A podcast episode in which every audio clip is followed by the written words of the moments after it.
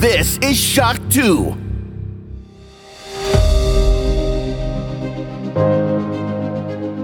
Fast live aus der Schock 2 Redaktion.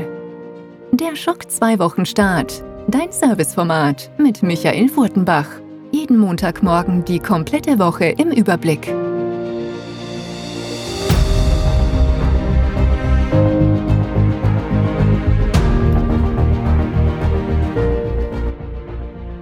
Hallo, willkommen und guten Morgen bei der neuen Folge des Schock 2 Wochenstart. Wir starten in die nicht E3-Woche. Eigentlich wäre jetzt E3. E3 findet nicht statt in Los Angeles, weder vor Ort noch virtuell. Es gibt das Summer Game Fest. Letzte Woche ging es da so quasi schon los. Einige Vorwehen hat es da gegeben. Das Warhammer Skulls Videogame Event hat stattgefunden mit einigen wirklich coolen Überraschungen. Also reines Videospiel-Event im Warhammer-Bereich war natürlich auch Grund genug für uns, eine Sondersendung zu produzieren mit den Freunden von Adeptus Stammtisch. Die findet ihr hier am Feed seit Samstag Samstag äh, sollte das alles schon verfügbar sein und wird auch fleißig gehört, was ich gesehen habe.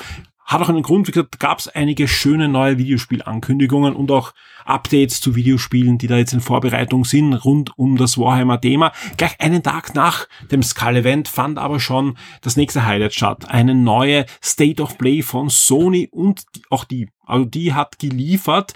Sony hat von Anfang an gesagt, wir konzentrieren uns auf Third-Party-Titel und auf PlayStation VR 2 Titel und das haben sie geliefert. Sowohl die VR-Titel haben sich sehen lassen können, als auch so Third-Party-Titel wie Street Fighter 6, Final Fantasy 16 oder natürlich auch Resident Evil 4 alles als Highlights, auf die sich viele von euch gefreut haben. Und auch hier in der Redaktion gab es da einige Freudenschreie, wie das alles angekündigt wurde. Und diese State of Play wird auch das erste große Plus hier im Wochenstart sein. Denn ihr bekommt hier in der Sendung natürlich das volle Wochenstartprogramm. Das heißt Top 10 Release-Liste, Filmtipps, Streaming-Tipps. Natürlich wird es einen Einspieler geben, wieder mit dem Tristan von Siren Games, der uns ein neues Brettspiel präsentieren wird und vieles, vieles mehr. Aber ihr bekommt eben zusätzlich zwei Plus. Das erste Plus, eine State of Play-Analyse mit dem Nikolai gleich nach den Top 10 und das zweite Plus, das wird ein Preview sein, nämlich ich war diese Woche zu Gast in einer Sendung vom Standard, einem Podcast, der erst nächsten Donnerstag aufschlagen wird, wo es um Star Wars geht, vor allem um Obi-Wan Kenobi, aber auch um generell um die Star Wars Disney Plus Serien und so weiter. Und es ist ausgemacht, ich kann euch hier im Wochenstart hier schon ein Preview geben. Ihr bekommt die komplette Review, den kompletten Review-Bereich aus diesem Podcast schon vorab serviert weiter hinten. Ich sage dann auch rechtzeitig Bescheid, weil das Ganze wird voller Spoiler sein. Also wir spoilern hier eigentlich ja aus den ersten drei Episoden von Obi-Wan Kenobi. Also ist für euch hier sehr aktuell. Alles weitere dazu rechtzeitig, bevor es da losgeht. Und ich sage auch genau dazu, wie lang das dauern sein wird. Also sprich, ihr könnt, wenn ihr keine Spoiler hören wollt, wenn ihr noch nicht am aktuellen Stand von Obi-Wan Kenobi seid, könnt ihr dann einfach den Teil überspringen und könnt vorspulen. Also ich sage genau, auf den Punkt genau, auf welcher Sekunde es dann weitergeht mit dem nächsten Punkt hier im Wochenstart. Aber es ist auch ziemlich weit hinten in der Sendung drin. Also sprich, ihr braucht keine Sorgen machen, dass euch da jetzt irgendwie Spoiler um die Ohren fliegen, sondern ich gebe euch dann nochmal richtig dann alle Informationen, bevor es mit dem Beitrag dann richtig losgeht. Jetzt geht's aber los mit diesem Wochenstart und natürlich mit den Top 10. Und bei denen merkt man, die Videospiele haben wieder die Überhand genommen auf der Shock 2 Webseite. Nona, die nicht E3 ist schon voll im Gang. Wie gesagt, äh, zwei Vor-Event gab es ja schon letzte Woche. Und man merkt einfach auch da die Gerüchteküche. Auch heute am Samstag Samstag zahlreiche News sind online gegangen. Es werden laufend neue Streaming-Events angekündigt. Das letzte, was angekündigt wird, am 9. gibt's dann zusätzlich zum Summer Game Fest Intro gibt's dann danach noch eine Devolver Direct Show. Devolver, wir wissen, Indie-Publisher, die immer sehr mit witzigen gefegten Pressekonferenzen, sage ich mal, aber sie kündigen natürlich echte Spiele da an, ähm, auffallen. Auch das wird es heuer wieder geben. Also auch die Liste, die wir ja auch auf der Webseite ständig aktualisieren, wird immer länger von den ganzen Streaming-Shows. Wann genau was äh, gestreamt wird und so weiter, Stand heute findet ihr eben auf dieser Webseite, die wir da für euch immer aktuell halten. Oder natürlich am Ende dieses Podcasts, wo ich euch ein bisschen erzähle, was euch die nächsten Tage erwartet. Denn wir haben sowohl auf der Webseite einiges in Vorbereitung, also wir werden diese wichtigen Streaming-Shows Shows auch natürlich mit Vollbesetzung für euch covern auf der Webseite, als auch im Podcast-Bereich haben wir das eine oder andere vor. Mehr dazu dann ganz am Ende des Podcasts, wenn ich euch einen Ausblick gebe. Aber jetzt geht's los mit den Top 10 der letzten Woche. Schock 2 Top 10. Die meistgelesenen Artikel der letzten Woche. Auf Platz 10 eine News, die sich da so ein bisschen hineingeschummelt hat, aber einfach auch, ja, ich würde nicht sagen ein Kuriosum ist, aber einfach auch etwas, wo drüber diskutiert werden darf, wird auch bei uns im Forum nämlich die französische Regierung verbietet englische Gaming-Begriffe. Wir wissen, in Frankreich ist es ja generell auch üblich, dass man versucht, die Sprache als Kulturgut noch mehr hochzuhalten und zu beschützen. Also gibt's ja, ich weiß gar nicht, ob das noch aktuell ist, aber es gab einmal die Regelung auf alle Fälle, dass im, im Radio müssen ein gewisser Anteil an französischen Liedern gespielt werden, auf jeden Sender und diverse andere Sachen in dieser Richtung. Und man versucht auch möglichst wenig englische Begriffe in die Sprache, ja, einfließen zu lassen. Und jetzt hat's die Gaming-Branche erwischt, also den ganzen E-Sport-Bereich, aber generell, äh, welche Begriffe da auf deiner schwarzen Liste stehen und vieles mehr findet ihr in der News auf Platz 10 und damit sind wir schon am neunten Platz und hier ist diese Liste, die ich vorher schon erwähnt habe, nämlich Summer Game Fest 2022 und mehr, alle Streaming-Termine auf einen Blick. Also wer da einfach auf den aktuellsten Stand sein möchte, findet hier nicht nur die Termine, sondern auch über die Links zu den News von uns, wo wir dann auch immer rechtzeitig, bevor es losgeht, euch den Livestream natürlich servieren. Also ihr habt da alle Informationen, die ihr braucht und auf der Shock 2 Webseite gibt es dann auch die Livestream. Falls ihr live dabei sein wollt und mit uns fiebern wollt, Scholz im Forum mitdiskutiert. Also wir haben das bei Sony gesehen. Da war doch, dadurch, dass jetzt nicht alles irgendwie um zwei in der Früh oder vier in der Früh ist, sondern äh, viele Termine diesmal um 19 Uhr sind oder um 20 Uhr, heißt das, ihr könnt auch diesmal wirklich fast live mit dabei sein, im Forum mitdiskutieren mit den anderen, euch freuen über diverse Ankündigungen, euch ärgern über Dinge, die da angekündigt werden, die euch gar nicht in den Kram passen. Also man kann da wirklich schön mitfiebern mit uns gemeinsam auf der Shock 2 Webseite. Auf Platz 8 Schnäppchenalarm. War letztes Mal auch schon in Top 10. Interessiert euch weiterhin und läuft noch bis zum 8.6. die PlayStation Days of Play mit einigen Schnäppchen. Vor allem das Lego-Set von Horizon Zero Dawn und der PlayStation 5 Controller sind noch immer Renner, werden eigentlich fast jeden Tag fleißig von euch bestellt. Also wer noch einen PlayStation 5 Controller will, ich glaube, das ist so ziemlich der günstige Preis, den man bis jetzt gesehen hat. Auf Platz 7 eine News für alle Disney Plus Fans und Marvel Fans, nämlich Doctor Strange in the Multiverse startet noch im Juni, nämlich am 22. Juni ohne zusätzliche Kosten auf Disney Plus. Also wer den Film nicht im Kino gesehen hat, hat da jetzt eine zusätzliche Möglichkeit. Wir kommen zu Platz Nummer 6, eine Retro-News, würde ich sagen. Also eigentlich eine Neuveröffentlichung, aber es ist auch gleichzeitig eine Retro-News, denn Sega hat in Japan, normal für den japanischen Markt, aber man kann davon ausgehen, dass das früher oder später dann in der einen oder anderen Form dann bei uns auch aufschlagen wird. Sega hat das Mega Drive Mini 2 angekündigt mit den ersten 10 Spielen. Also es werden 50 Spiele drinnen sein und normal Sega veröffentlicht immer so 10er Häppchen, aber schon diese ersten 10 Spiele können sich sehen lassen. Also das Ding wird wieder circa so viel kosten wie das erste Mega Drive. Äh, umgerechnet, aber den, den Preis mit Vorsicht bitte genießen, sind es so 70, 75 Euro. Ähm, wenn man die, die, den Yen-Preis umrechnet, das heißt aber nicht, dass bei uns, also schätzt man bei uns jetzt um die 100 Euro dann kosten mit Mehrwertsteuer und so weiter. Aber die Spiele, die jetzt für Japan mal angekündigt sind, können sich sehen lassen. Das sind so Sachen wie Thunder Force 4 dabei im Mega Drive Bereich, aber das Ding im Design des Mega Drive 2 kann auch Mega CD Spiele abspielen oder werden dabei sein.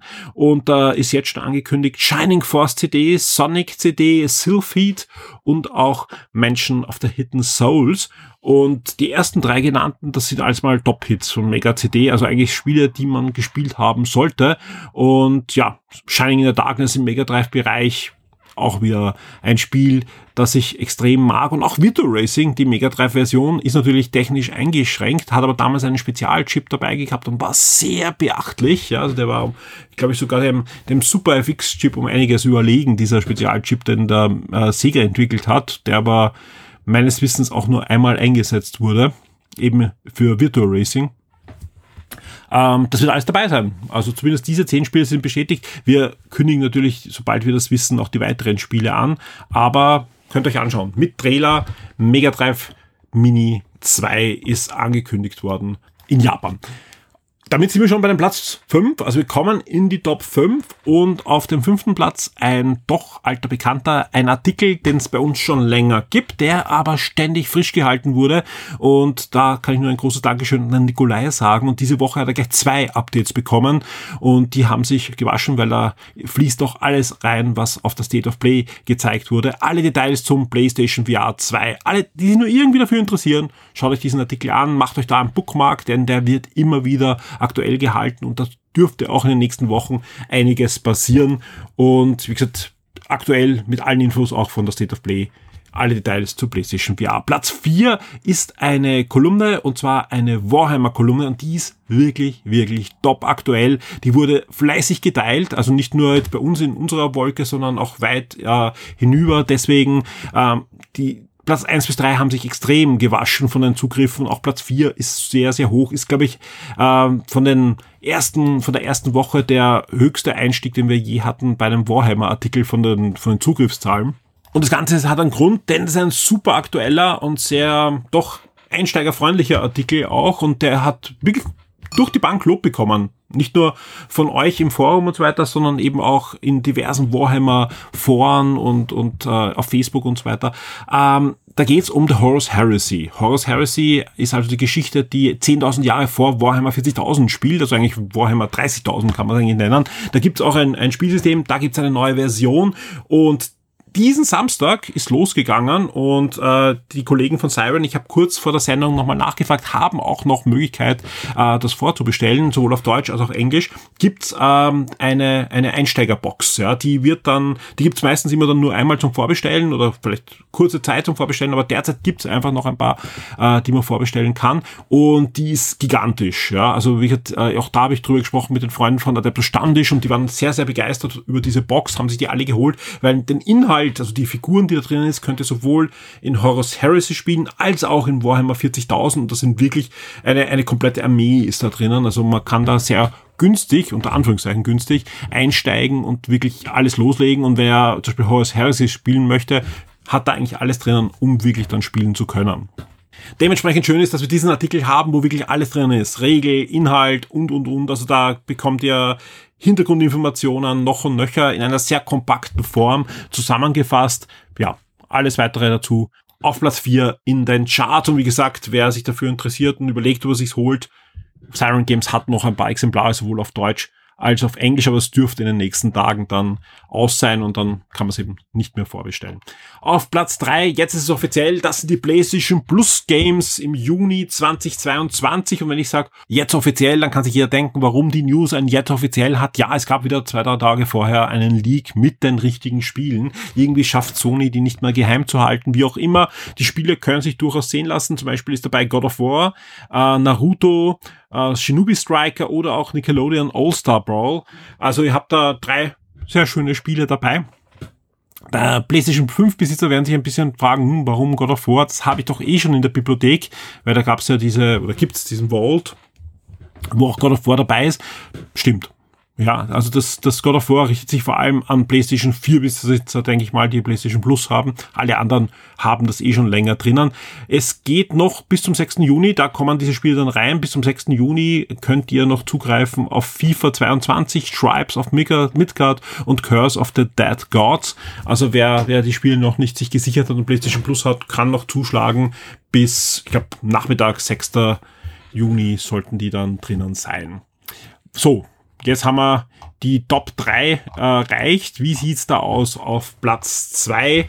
Ja, ähnlich wie auf Platz 3 Xbox Game Pass, das sind die Neuzugänge und Abgänge bis Mitte Juni 2022 und dann wird's dann spannend, denn wir wissen alle, am 12. findet ja schon die Xbox und Bethesda Show statt, also die, die nicht E3 Presse User Streaming Event Show und da zeichnet sich schon ab, dass einiges in den Game Pass dann schon noch im Juni hineinwandert und dann noch angekündigt wird für die nächsten Monate. Mal sehen, wie es da weitergeht. Und auf Platz eins State of Play. Die Sammelnews zur State of Play im Juni 2022 mit allen News, Trailern, Ankündigungen und so weiter. Da brauche ich jetzt nicht alles sagen, denn jetzt gleich im Anschluss an die Top 10 gibt's ein Gespräch mit dem Nikolai über genau dieses State of Play.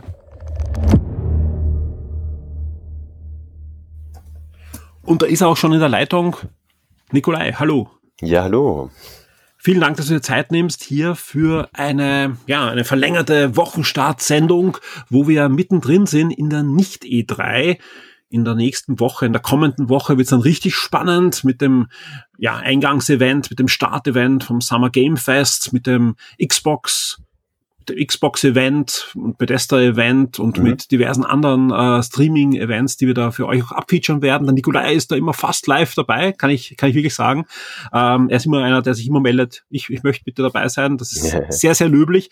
Umso mehr freue ich mich, dass wir heute plaudern können, weil du warst auch diese Woche dabei bei dem ersten großen Event, es gab eigentlich zwei, das Warhammer-Event, weil wir auch einen Podcast gemacht haben, und das zweite war Sony. Sony hat sich da irgendwie hineingegrätscht, so in letzter Sekunde. Wir haben uns ja. gefragt, wann kommt die State of Play?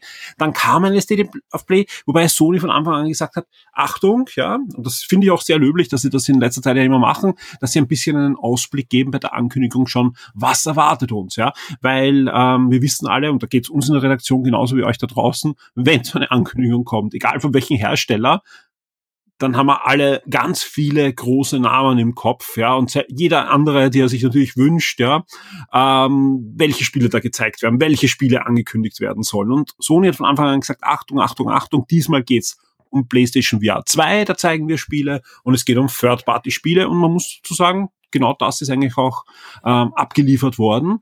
Ähm, das heißt nicht, dass es eine schlechte State of Play war, ganz im Gegenteil. Ähm, vor allem objektiv gesehen kann man da wirklich schöne Ankündigungen und schöne Informationen und Trailer von ein paar angekündigten Spielen, wo wir wussten, dass sie kommen oder zumindest gerüchtemäßig, die schon bestätigt waren. Also da, da kam einiges auf uns zu. Also sprich, da gibt's genug Redebedarf jetzt auch mit dem Nikolai, dass wir da drüber plaudern können. Bevor wir äh, anstarten und, und uh, wirklich uh, die, die Highlights auch durchbesprechen, mhm. insgesamt wird's gefallen. Ja, super. Also ähm wenn wir sprechen dann eh über die Spiele. Äh, ja, ich habe mir gedacht im Vorfeld, okay, State of Play, naja, schauen wir mal. Ne? Und dann halt die, die, der Hinweis auf Third Party und PlayStation VR 2 hat, hat mich schon einmal sehr interessiert. Aber Third Parties, da war ich sehr skeptisch, ob man da überhaupt irgendwas sehen, was vielleicht äh, halbwegs spannend ist. Ähm, ja, und ich finde, das ist die beste State of Play der letzten Jahre gewesen. Aber obwohl, obwohl jetzt keine First-Party-Spiele waren. Obwohl keine dabei waren, ja. Also aber First, Party, waren, eh First Party waren ja für VR, aber das war ja von Anfang an klar. Ja. Ähm, ich, ich, ich würde jetzt nicht die beste äh, State of Play sagen für mich, weil rein subjektiv war für mich persönlich, jetzt rein mein persönlicher, ähm, jetzt abseits von Shock 2, also mein ganz persönlich, was muss ich spielen den nächsten Monat oder wenn es kommt, dann sofort haben, äh, war wenig dabei, bis auf ein paar Ausnahmen. Ja. Aber, aber objektiv, das ist das, was ich jetzt gemeint habe, Wahnsinn. Also war wirklich für viele was dabei ähm, und eben für mich auch, aber halt weniger als, als gewöhnlich bei, bei, bei solchen Veranstaltungen und vor allem halt auch ein paar richtig hochkarätige äh, Spiele, wo sich einige von euch da draußen freuen, aber auch bei uns in der Redaktion. Bevor wir noch starten, noch ein, einen kleinen ja, Gag, den wir da hinein noch nehmen können. Ich habe gerade den Chat offen, den wir gehabt haben, äh, kurz bevor es anfing und wir haben uns so gegenseitig die, die Leaks geschickt, die da so durchs, durchs Internet geistert, inklusive der, der, der Memes, die dann schon aufkamen. Das waren diese typischen, äh, ich weiß, was auf das State of Play kommt, abfotografierten, als, wär, als wäre das ein internes Memo von, von Sony. Und irgendwann haben sich die Leute einfach Spaß äh, halber gemacht und haben das einfach gefaked und haben dann irgendwelche Sachen reingeschrieben. Ja. Mein Lieblingsspiel, das hätte ich auch abgefeiert, wobei ich wusste, das wird nicht kommen, war Ape Escape von Naughty Dog. das war einfach fantastisch. Und dann hast du ganz am Schluss ähm, eine, eine Version gepostet dann, äh, wo, wo glaube ich, nur extrem, Bloodborne. Nur Bloodborne und, und Eldenborn. Eldenborn und Bloodborne Card und, und, und Bloodborne genau, 2 Bloodborne und, 2 und Remastered und, ja, ja. und PC-Port. Ja, ja, es war nur Bloodborne drin, sprich es hat Jason Bloodborne war auch super. Jason Bloodborne. Nein, ist schon lustig. Ich meine, ich finde es ich find's immer witzig, weil ich meine, es, es gibt wahrscheinlich, es gibt nicht und hat noch nie gegeben auf irgendeinem Bildschirm ein Memo, wo die, die, die Spiele der State of Play draufstehen, intern von Sony, das irgendwer abfotografiert hat. Also das State of Play weiß ich nicht, aber es gab schon Leaks also bei ja, Nintendo gab es schon. Bei Ubisoft auch mal, ne? Aber das ja. war ja auch, das war ja kein Memo, das waren ja ganze Assets und so damals. Ja, ja. ja. Aber es gab, es, es gab auch schon ein, zweimal so abfotografierte Geschichten, wo wo es dann wirklich gepasst hat. Ja. ja. Also das, also ich, ich sage jetzt nicht, dass das nie passt und darum funktioniert das ja auch, weil die Leute ja, ja ähm, ich, ich kann mich nur einmal erinnern, da haben, da hat es auch dann schon einen echten Leak gegeben und ich habe den gepostet und bin dann auch im Forum zusammengeschissen worden dass ich spoilern du. Nein, das ist kein Spoiler, Leute, das ist Information, aber ja. Ja. Für viele ist es einfach ganz, ganz wichtig, so eine State of Play, was ich auch verstehe, weil ganz ehrlich, äh, selbst wenn ich sitz und, und mit euch gemeinsam da in der Redaktion versuche, möglichst schnell alle News, ich bin natürlich auch immer gespannt und fiebere mit, was da jetzt dann wirklich kommt und auf welche Spiele ich mich freuen kann. Gut, jetzt lassen wir aber wirklich loslegen okay. und wir starten mit dem Spiel, ähm, ich hoffe, ich mich jetzt nicht mit dem auch die State of Play gestartet hat. Und damit war es eigentlich auch schon gelaufen für dich, also genau. im positivsten Sinne, weil wie gesagt, seit wir wussten, es kommt eine State of Play, hast du wie ein, ein Mantra vor dir hingetragen, äh, Resi 4 muss kommen, Resi 4 muss kommen, dann ist alles gut, Resi 4 muss kommen. Und was war das erste Spiel, was sie gezeigt haben? Resident Evil 4. Wie genau. geht's da, Nikolai? Ja, super. Na, Resident Evil 4, ich meine, es war eh schon klar, äh, Gerüchte gibt's ja schon seit Jahren, dass, dass dann Resident Evil 4 kommt und wenn du überlegst, überlegst, dass Resident Evil 2 haben's, haben's ein Remake gemacht, uh, Resident Evil 3. Gut, Veronika war klar, dass wahrscheinlich nicht kommen wird. Wer weiß, was in Zukunft mal passiert. Dass Resident Evil 4 das nächste ist, das war klar. Und ja, ich bin super begeistert. Uh, da, man hat relativ viel gesehen in dem Trailer eigentlich. Ich habe ich hab mir gedacht, vielleicht sehen wir ja nur so ein Logo oder irgendwas. Und es kommt auch am 24. März nächstes Jahr. Und ja. Ähm, hat VR 2 Unterstützung. Ne?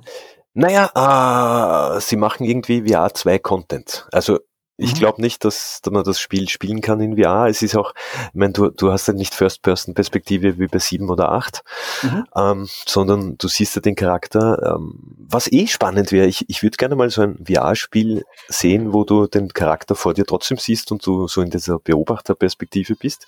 Gibt es eine, so wie, wie, wie Moss oder so weiter, wo halt ja, genau. dieses, diese Schaukastenperspektive hast. Genau, ne? schauen wir mal. Toll, ja. Ich, ich meine, da gibt es ja so, so, so einen Leak von irgendeinem Developer-Meeting ähm, von, von Sony mit den VR-Entwicklern, irgendwelche Hybrid-Games. Schauen wir mal, ob da vielleicht mal sowas kommt. Also es, es wäre schon spannend zu sehen. Aber wie auch immer, Resident Evil 4.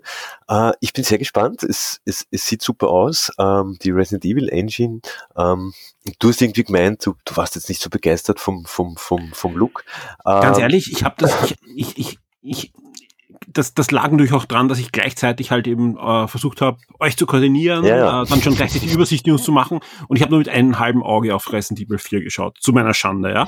Aber ich habe auch, ich, ich wusste da auch nicht, ist das jetzt eine schon wieder eine Neuveröffentlichung? Gibt es nicht schon auf der PlayStation 5e? Äh, warum jetzt schon wieder Resi 4? Ist das jetzt nur eine VR-Version? Ja. Und du und du und du hast im Chat reingeschrieben, nein, nein, kein Remaster, ähm, Remake, Remake, Remake. Und ich habe mir gedacht, ja, aber so viel besser sieht das doch gar nicht aus. Liegt natürlich auch dran, und darum hätte ich wahrscheinlich auch vorher Code Veronica erwartet, Resident Evil 4, wenn man sich diese äh, HD-Versionen, die es die letzten Jahre gab, ansieht, mhm. das sieht doch noch immer richtig gut aus. Natürlich, jetzt nicht so gut wie jetzt dieser Trailer. Inzwischen habe ich mir den Trailer auch noch zweimal angeschaut, ja. ja. Äh, also das, wir können es äh, natürlich äh, auch drüber reden, es stimmt schon, dass ich gesagt habe, ja, das ist jetzt nicht so der Burner für mich, ja, zu meiner Schande, ja ich, ich, ich freue mich natürlich trotzdem drauf. Ich, ich habe selbst Resident Evil 4 damals äh, genossen und durchgespielt, ähm, sogar mit auf der Wii mit Bewegungssteuerung ja. und so weiter. Das ist schon ein extrem cooles Spiel, da brauchen wir gar nicht drüber diskutieren. Aber ähm, äh, ich bin gespannt, was sie verändern, was halt äh, das, das Remake davon ist, ja. Ich, ich, äh, was in der Steuerung geändert wird und ja. solche Dinge halt, ja. Ich, ich denke sogar, dass sie einiges verändern werden. Äh, es ist halt auch so ein Re Reimagine oder so eine Neuinterpretation, mhm. wie es von Resident Evil 2 war. Ähm, ich glaube, Handlungsstränge, vielleicht sogar die Story wird, wird alles soll ein bisschen verändert werden. Natürlich wird es modernisiert. Äh, die Steuerung, das Gameplay, das wird halt, soll halt alles modern und für ein Spiel im Jahr 2023 angepasst sein, wie auch immer. Was man auch schon sieht, ist, ähm, man sieht so kurz diese Eröffnungssequenz. Das war ja damals auf, auf dem auf dem Gamecube ist ja ursprünglich ja. rauskommen. Das war ja alles unter Tage.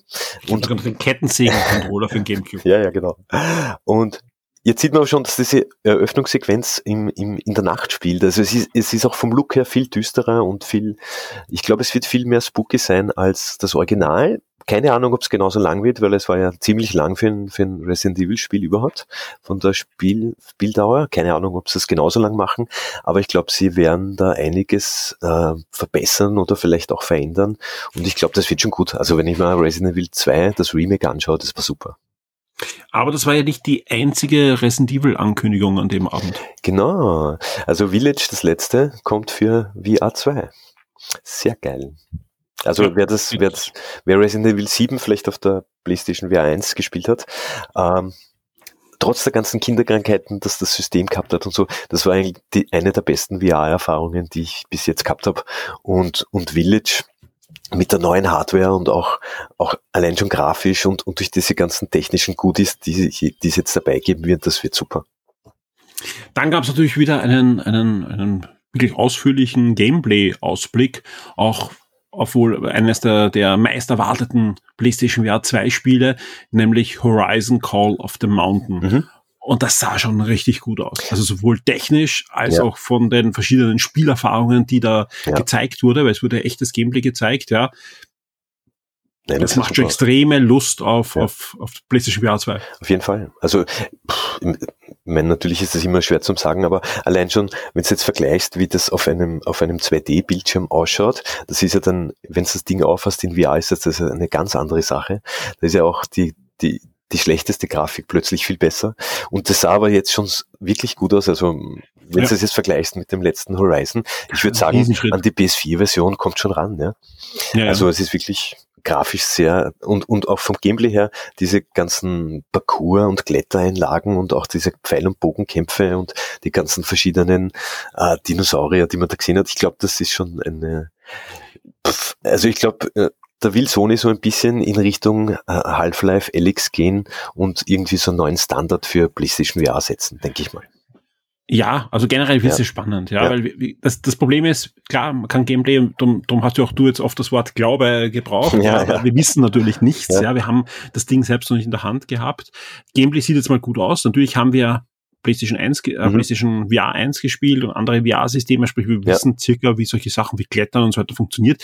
Was ich halt auf was ich am meisten gespannt bin, mhm. ist äh, neben der Brille selbst natürlich äh, der Controller. Yeah. Der, äh, eigentlich bin ich sogar auf den Controller mehr gespannt als auf die Brille, weil einfach ich, ich jetzt in letzter Zeit auch andere PC-Systeme gesehen habe und mhm. ausprobieren konnte, wie das von Valve, die auch einen wirklich coolen Controller haben, ja, mhm. und, und auch sehe, wie wie cool das ist, ja, wenn da Feedback ist und, und so weiter. Und gerade wenn du Bogen schießt, ja, und dann hast du die Motoren drinnen des, des PlayStation 5 Controllers, ja. Yeah. Ähm, ja, ja, und das sind ja alle Spiele, die sind entwickelt für PlayStation VR, sprich, da wird das schon richtig, richtig gut umgesetzt und äh, eingebaut sein. Also da warte ich mir einen riesigen Schritt nach vorne. Ja. ja. Und wir haben im, im, im Vorgespräch haben, äh, darüber geredet, diese ganzen äh, VR-Spiele werden jetzt auch immer besser und auch die Entwickler, die VR-Spiele machen, haben jetzt, ja. haben jetzt einfach äh, so viel dazugelernt und ich glaube, ich glaube, das wird gut.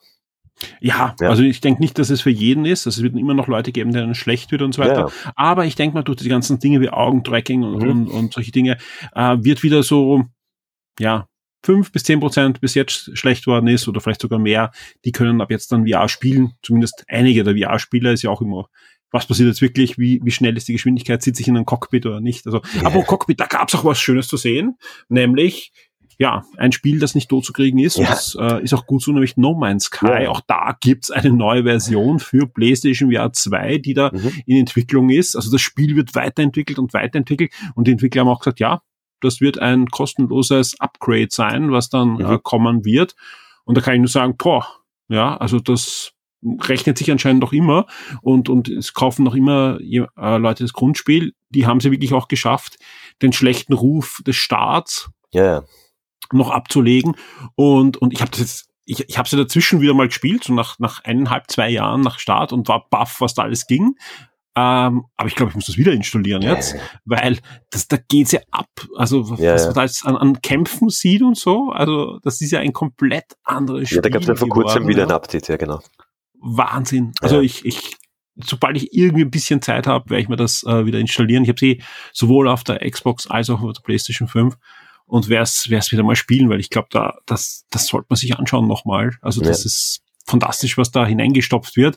Äh, soll jetzt keine Verteidigung sein, was da am Anfang passiert ist, das wissen wir jetzt eh alle, die Diskussion will ich gar nicht aufmachen, aber ich finde es trotzdem schön, dass die Entwickler nicht gesagt haben, oh ja, wir haben, ich weiß nicht, wir haben es verkauft am Anfang zwei, drei Millionen Stück und Pech gehabt, ja, wir machen was Neues, sondern die entwickeln da wirklich weiter und, und inzwischen ist das Spiel ja viel besser als das, was versprochen wurde. Ja. So, das ist ja das, das Schöne an, an der Geschichte. Es ist ein Happy End. Also ich finde das wirklich ein Happy End für alle, sowohl für die Entwickler als auch für uns Spieler. Genau. Gut, ja, äh, dann kommen wir zu etwas ganz anderem, denn äh, es gab eigentlich, eigentlich äh, etwas, was kein Third-Party-Spiel und kein VR-Spiel war ja, sondern ein First-Party-Spiel und zwar eine Umsetzung eines First-Party-Spiels. Eins, ähm, mit dem ich gerechnet habe, dass es kommt, aber eigentlich noch nicht in dieser State of Play. Gab, glaube ich, auch keinen Leak, gerne ausbessern, wenn ich da falsch liege, nämlich Marvel Spider-Man. Mhm. Da kommt, ähm, ja, beide Teile kommen für den PC.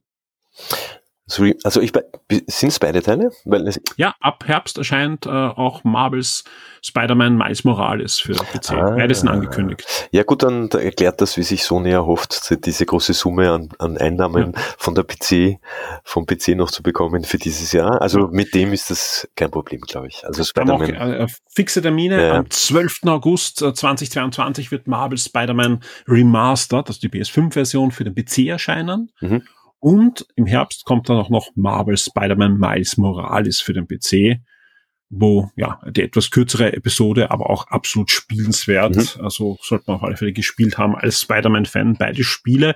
Und da gibt's dann eben die Möglichkeit auch für PC-Spieler das zu spielen. Bisher konnte man nur die PS4-Version streamen am PC. Ja, was ich ein bisschen unglücklich, unglücklich finde, hast du das äh, vielleicht irgendwie mitbekommen? Weil es ist ja angekündigt, dass ähm, Miles Morales kommt ja dann in dieses neue PlayStation Plus. Also Mhm. wenn du die Stufe 2 oder 3 abonnierst. Ja. Und äh, Spider-Man, glaube ich, aber nur die PS4-Version, nicht das Remastered. Ich glaube, wir sollten jetzt nicht das Fass aufmachen, was bei PlayStation Plus im Moment noch nicht, und ich sage jetzt wirklich ganz, ganz zweimal unterstrichen, noch nicht dort ist, Ja, ja, wo ich ja, das ja. Also wie gesagt, ich könnte auch, wir könnten jetzt auch einfach eine halbe Stunde schimpfen, warum eine State of Play erscheint. Anfang Juni, Ende Juni startet bei uns PlayStation Plus. Und für vielen gibt es komische Fragezeichen. Wir wissen zwar zum Großteil welche Spiele, aber alle fragen sich, warum sie da jetzt investieren sollen, gefühlt. Ja, ja.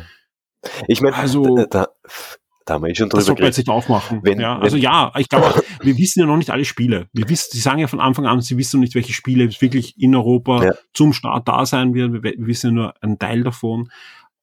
Vor allem, es kommen ja jedes Monat neue Spiele dazu. Ja, Remastered kann ja dann einfach einen Monat später kommen. Aber ja, klar, wir, als, als, als jemand, der beide Systeme hat, frage ich mich auch bei vielen Ankündigungen jetzt, warum nicht dabei gestanden ist im PlayStation Plus. Es gibt ein, zwei äh, Beispiele, zum Beispiel Stray, Mhm. ja, kommt am 19. Juli und wird äh, gleich ein Teil vom PlayStation Plus Extra und Premium sein, also Stufe 2 und 3. genau.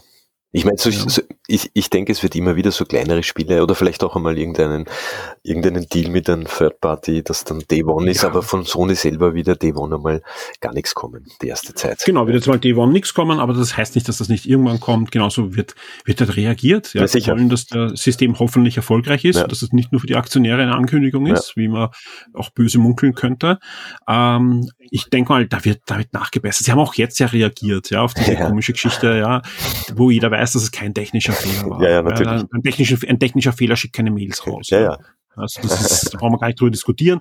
Wo, wollen wir auch nicht, lass, lass uns heute Sony abfeiern auf der State of Genau. Play, weil die war ja wirklich erfolgreich. Aber ich, ich warte mal ab, ich, ich kann da auch offenlegen, wir haben noch nicht PlayStation Plus, wir sollten es ja etwas früher kriegen. Mhm.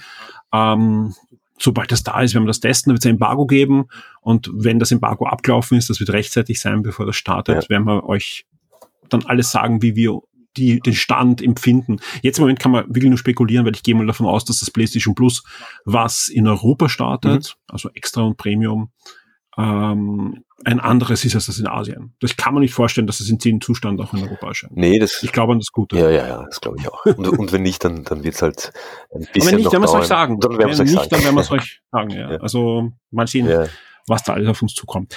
Gut. ja. Äh, Spider-Man, wie gesagt, ist jetzt auch ein Spiel, auf das, wenn ich keine PlayStation 5 Mhm. hätte, würde ich mich enorm freuen, dass es jetzt für den PC erscheint. Auf jeden Fall. Da, auch eine tolle Ankündigung. Äh, wir haben ja einige äh, Xbox- und PC-Spieler im Forum, die freuen sich alle drauf. Wir haben reine PC-Spieler im Forum, die freuen sich drauf. Also das ist, glaube ich, eine Ankündigung. Und jeder weiß, dass das gute Spiele sind. Also wenn die Umsetzung nicht komplett daneben ging. Und da hat ja Sony äh, bewiesen, dass sie lernfähig sind. Ja, Genau. die, die, die ersten zwei Spiele waren ja, ähm, das erste war eine halbe Katastrophe, das zweite nur noch eine mittlere. Ja. Und, und dann ging es eigentlich besser auf und die ersten haben sich, glaube ich, auch so hingepatcht, dass es inzwischen Ja. auch sehr gut läuft, alles, ja. Und dann gibt's ja tadellose Versionen. Bitte gern äh, in den Kommentaren schreiben, wenn es nicht so ist. Aber ich bin da guter Hoffnung, dass Spider-Man auch am PC sich schön durch die Häuser schwingen wird und besser sogar aussehen wird als auf der PlayStation 5, wenn man ein entsprechendes Gerät natürlich zu Hause stehen hat Genau. ein Spiel, das wirklich gut aussieht. Und da kommen wir zu einem Spiel, das ähm, mich jetzt spielerisch äh, zwar interessiert, aber ich bin einfach nicht der große Fighting Game Spieler. Ist das ist nicht die Ankündigung, aber zumindest das Gameplay Reveal von Street Fighter 6, wo ich so ein bisschen so eine emotionale Achterbahn durchgemacht habe, weil wie die ersten Szenen des Trailers waren, hab ich gedacht, ah, jetzt, das ist Street Fighter, das sah alles nach Street Fighter aus. Dann kam ja eine Open World Passage, so gefühlt, also es war nicht Open World, aber man kann mit einem, Ja. ja, man kann äh, durch eine Stadt laufen mit einem Charakter, aber dann wurde es immer mehr klar, das ist Street Fighter 6, jetzt mit neuen Logo, was anscheinend nicht mehr gestohlen ist Art Library. Ja. Also Capcom hatte da ein Händchen dafür gerade, ja. Nein, der, der Trailer war super. Der Trailer war ja, super, Ich ja. habe den kurz bevor wir da jetzt ähm, ähm, aufnehmen, habe ich den mit meiner Tochter nochmal angeschaut, weil sie großer Chan Lee Fan ist und sie hatte auch einen schönen Bart in dem Ja. Trailer. Das sieht richtig super aus, ja, weil einfach die letzten zwei Street Fighter hatten ja schon so einen eigenen Artstyle und der wird jetzt nochmal auf die Spitze getrieben. Das sieht man auch dem Spiel an. Da ist noch einiges mehr an Bauer drinnen. Der Artstyle ist cool, die Effekte sind cool. Ja, also ich, es ist wahrscheinlich kein Spiel, das kann ich gegen meine Tochter spielen, aber sonst habe ich einfach keine Chance, das weiß ich eh bei solchen Spielen. Aber es macht mir Spaß und, und super. Schön, dass äh, das äh, 2023 für die Playstation kommt und mal sehen, wo es dann überall umgesetzt wird. Also Street Fighter war ja schon öfter so immer so halb exklusiv oder zumindest zeitexklusiv. Genau. Na, ich glaube, es ist, ist, ist es nicht eh Multiplattform? Äh, ich, ich kann kurz nachschauen. Ich denk schon, ja, weil der- aber wahrsch- wahrscheinlich ist schon. Der Fünfer, der Fünfer war ja exklusiv damals, ne? Ja. Aber ich glaube, das ist, kommt jetzt eh für alles. Das ist immer das, das Schöne an solchen Events, wenn was auf einem Event angekündigt wird. Aber ich habe schon die, die Pressemitteilung offen und es kommt auch für. Ja, es kommt für alles. Kommt für alles. Außer für ja. Die Switch kommt nicht. Aber es kommt für die Series X auch und für den PC natürlich auch. Und die PS4. Mhm. Wieder so ein Spiel. Ja. ja. Aber nicht auf die Xbox One. Okay. Okay. Ja, die, die fehlt halt aus. Also das, Ja, Das ist, ist auch, ist auch gut so. Passt schon. Man kann ja auf der PS, auf der Xbox One dann wahrscheinlich das Spiel streamen. Wahrscheinlich, ja. Ja, was eine schöne Möglichkeit ist. Also finde ich noch immer sehr elegant gelöst. Ja, apropos, apropos Ähm, Xbox, ja. Tunic kommt für PS4 und Ja. PS5. Das ist cool. Und liebe PlayStation-Besitzer, äh, die keine Xbox Ja. haben und keinen PC, freut euch auf dieses Mhm. Spiel. Cooles. Das ist ein sehr schönes Spiel, ist ja jetzt auch im Game Pass drinnen. Ich konnte das vor einigen Wochen anspielen und ist überraschend schwer. Ja. also alle, die gesagt haben, das ist eine Mischung aus Zelda und Soul spielen, das, die liegen da nicht so falsch, ja. Ähm, lasst euch nicht von der Knuffigkeit in, in Versuchung Ja. führen. Es hat, ist schon knifflig, aber das, das macht Spaß, ja. Ja. Kommt am 27. September für PlayStation 4 und PS5 Mhm. und alle, die in die Richtung was spielen wollen, das könnte ein Spiel für zwischendurch sein, in dem Genre für euch. Genau. Ja, was man nicht vergessen darf, natürlich der Callisto-Protokoll. Das von Striking Distance kommt äh, von, von Glenn Schofield, das ist ja der, der Schöpfer von Dead Space. Ja. Ähm, Freue ich mich drauf. Ist halt auch wieder so ein, so ein, so ein morbideres Spiel.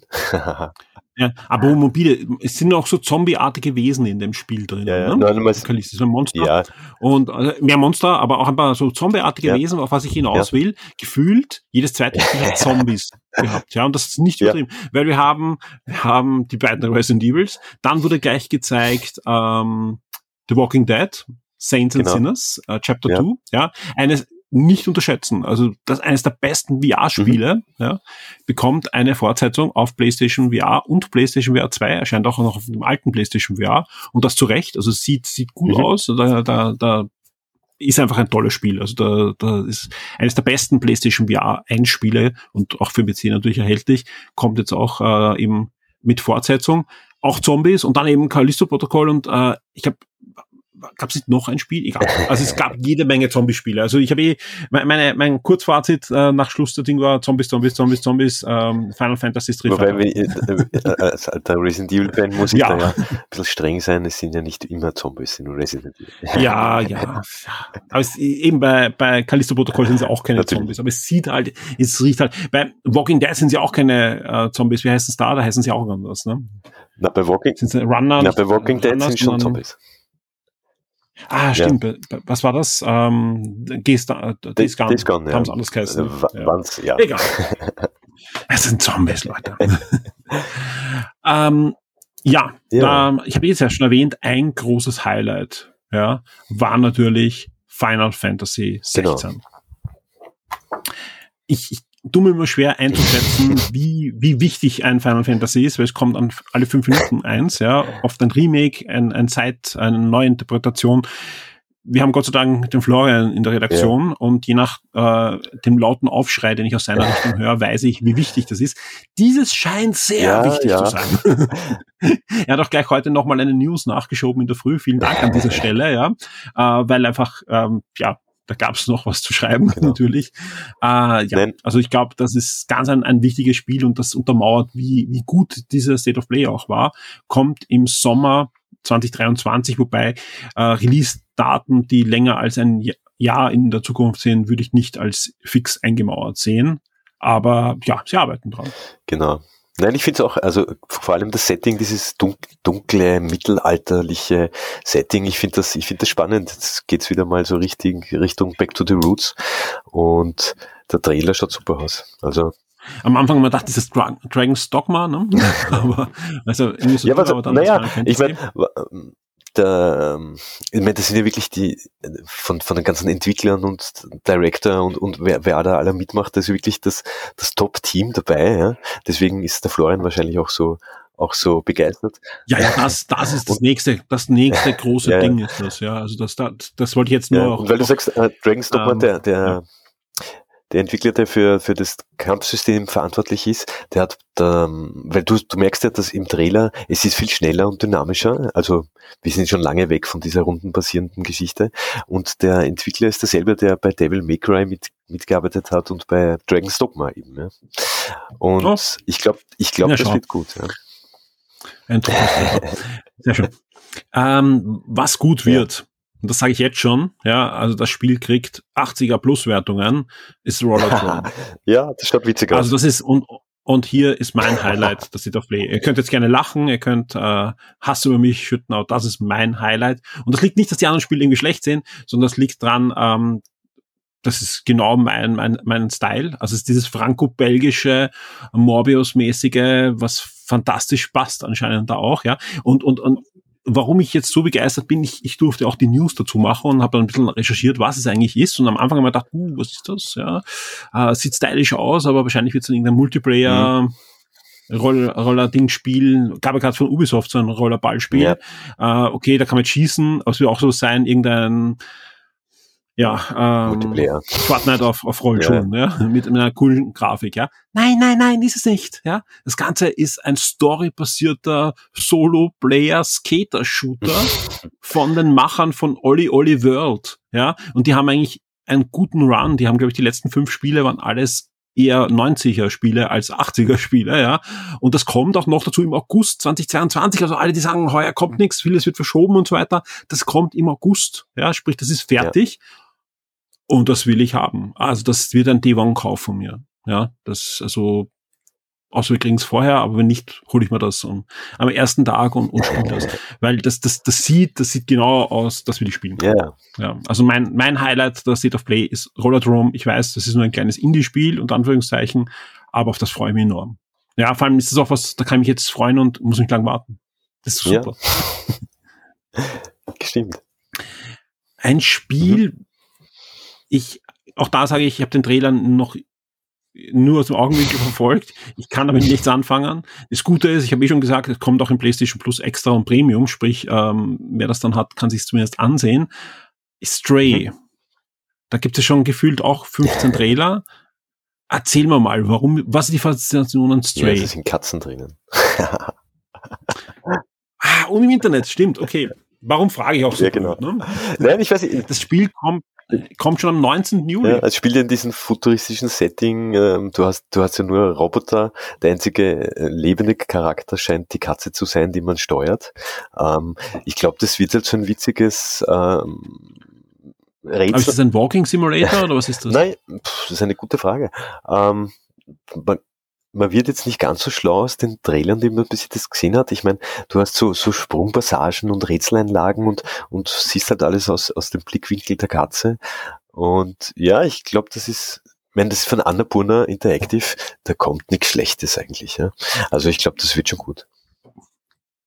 Und dadurch, also sollte man, sollte man sich entscheiden, dass man da PlayStation Plus ein bisschen mehr investiert, kann man es ja dann quasi äh, kostenlos spielen. ne? Für alle Anime-Fans Ja. gibt's auch noch was. Also und, und Fans von ähm, ja, japanischen Genres, die bei uns eigentlich relativ selten sind. Da gibt's nämlich Eternights. Mhm. Ja, ein neuer, ein, ein neues Spiel für, für die Playstation, ein Debüttitel eines neuen Studios, nämlich von Studio Sei. Da arbeiten aber einige Veteranen aus diversen anderen Studios, die sich da zusammengetan haben. Und das Ganze ist, wenn ich es richtig verstanden habe, ein Dating-Action. Ja. Ja, ist jetzt auch nicht so mein Genre. Das Trailer war, nicht, war, war aber nicht schlecht. Ja, ja, nein, ich, sag, ich, ich will das jetzt gar nicht Nein, irgendwie äh, in, durch den Kakao Ja. ziehen. Also ich, ich, ich, da kann man schon reinkippen. Vor allem es ist ja kein reines Dating-Spiel, sondern es ist ja ein Dating-Action-Game. Also ja, und genau, wenn man sich anschaut, auch diverse andere Spiele haben wir das schon reingemischt bekommen. Genau. Ja, ähm, böse Zungen sagen, dass Fire Emblem manchmal ein Dating-Spiel ist, aber ja, das war nicht ich. Gut, ich glaube, wir, wir haben, haben wir die meisten Sachen durch. Ich glaube, wir haben eigentlich eh alles jetzt erwähnt, zumindest. war ja auch nur eine halbe Genau. Stunde, sage ich Mhm. ganz ehrlich, aber die hat sich gewaschen Ja. gehabt. Ich glaube, das hört man auch. Wir waren durchwegs eigentlich angetan Genau. von dieser State of Play.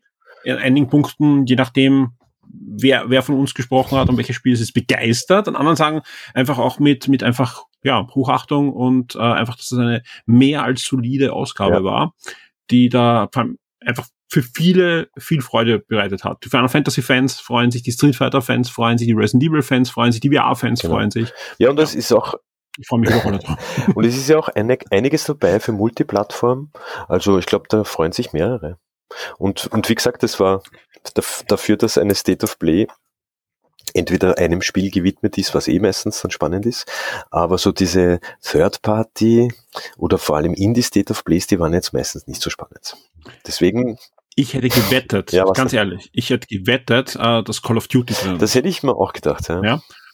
Und was ist passiert? Äh, circa zwei Stunden vor Ja. dieser State of Play ist der Call, Call of Duty Teaser rausgekommen mit der Information, dass jetzt schon am Wochenende, ich glaube Sonntag, ja, ähm, weitere Informationen, weiterer Gameplay-Trailer sogar drinnen sein wird. Also Sonntag, Montag. Also wie gesagt, die nächsten Tage auf Shock 2 wird es da einiges zu Call of Duty geben. Ähm, weil es geht jetzt wirklich los, ja. Und auch an alle Sony-Fans da draußen, die sagen, oh, davor, Das, das wollte ich dich gerade ja. fragen. Wann, wann, wo, wo sind wir Ja. davor? Glaubst du bei, bei der Kili Show? Das wird jetzt entweder dann am 9. Ja. der Fall sein, wo die große Show sein wird. Das wird sein, es kann auch sein, dass am 8. plötzlich noch eine State of Play Ja. ist, ja. Bitte nicht, Sony, bitte nicht, ja. Weil, wie gesagt, das, ich bin schon sehr zufrieden, dass jetzt keine Termine um drei in der Früh sind. Ganz ehrlich, Ja. weil die Woche wird für mich sowieso so, so stressig, ja.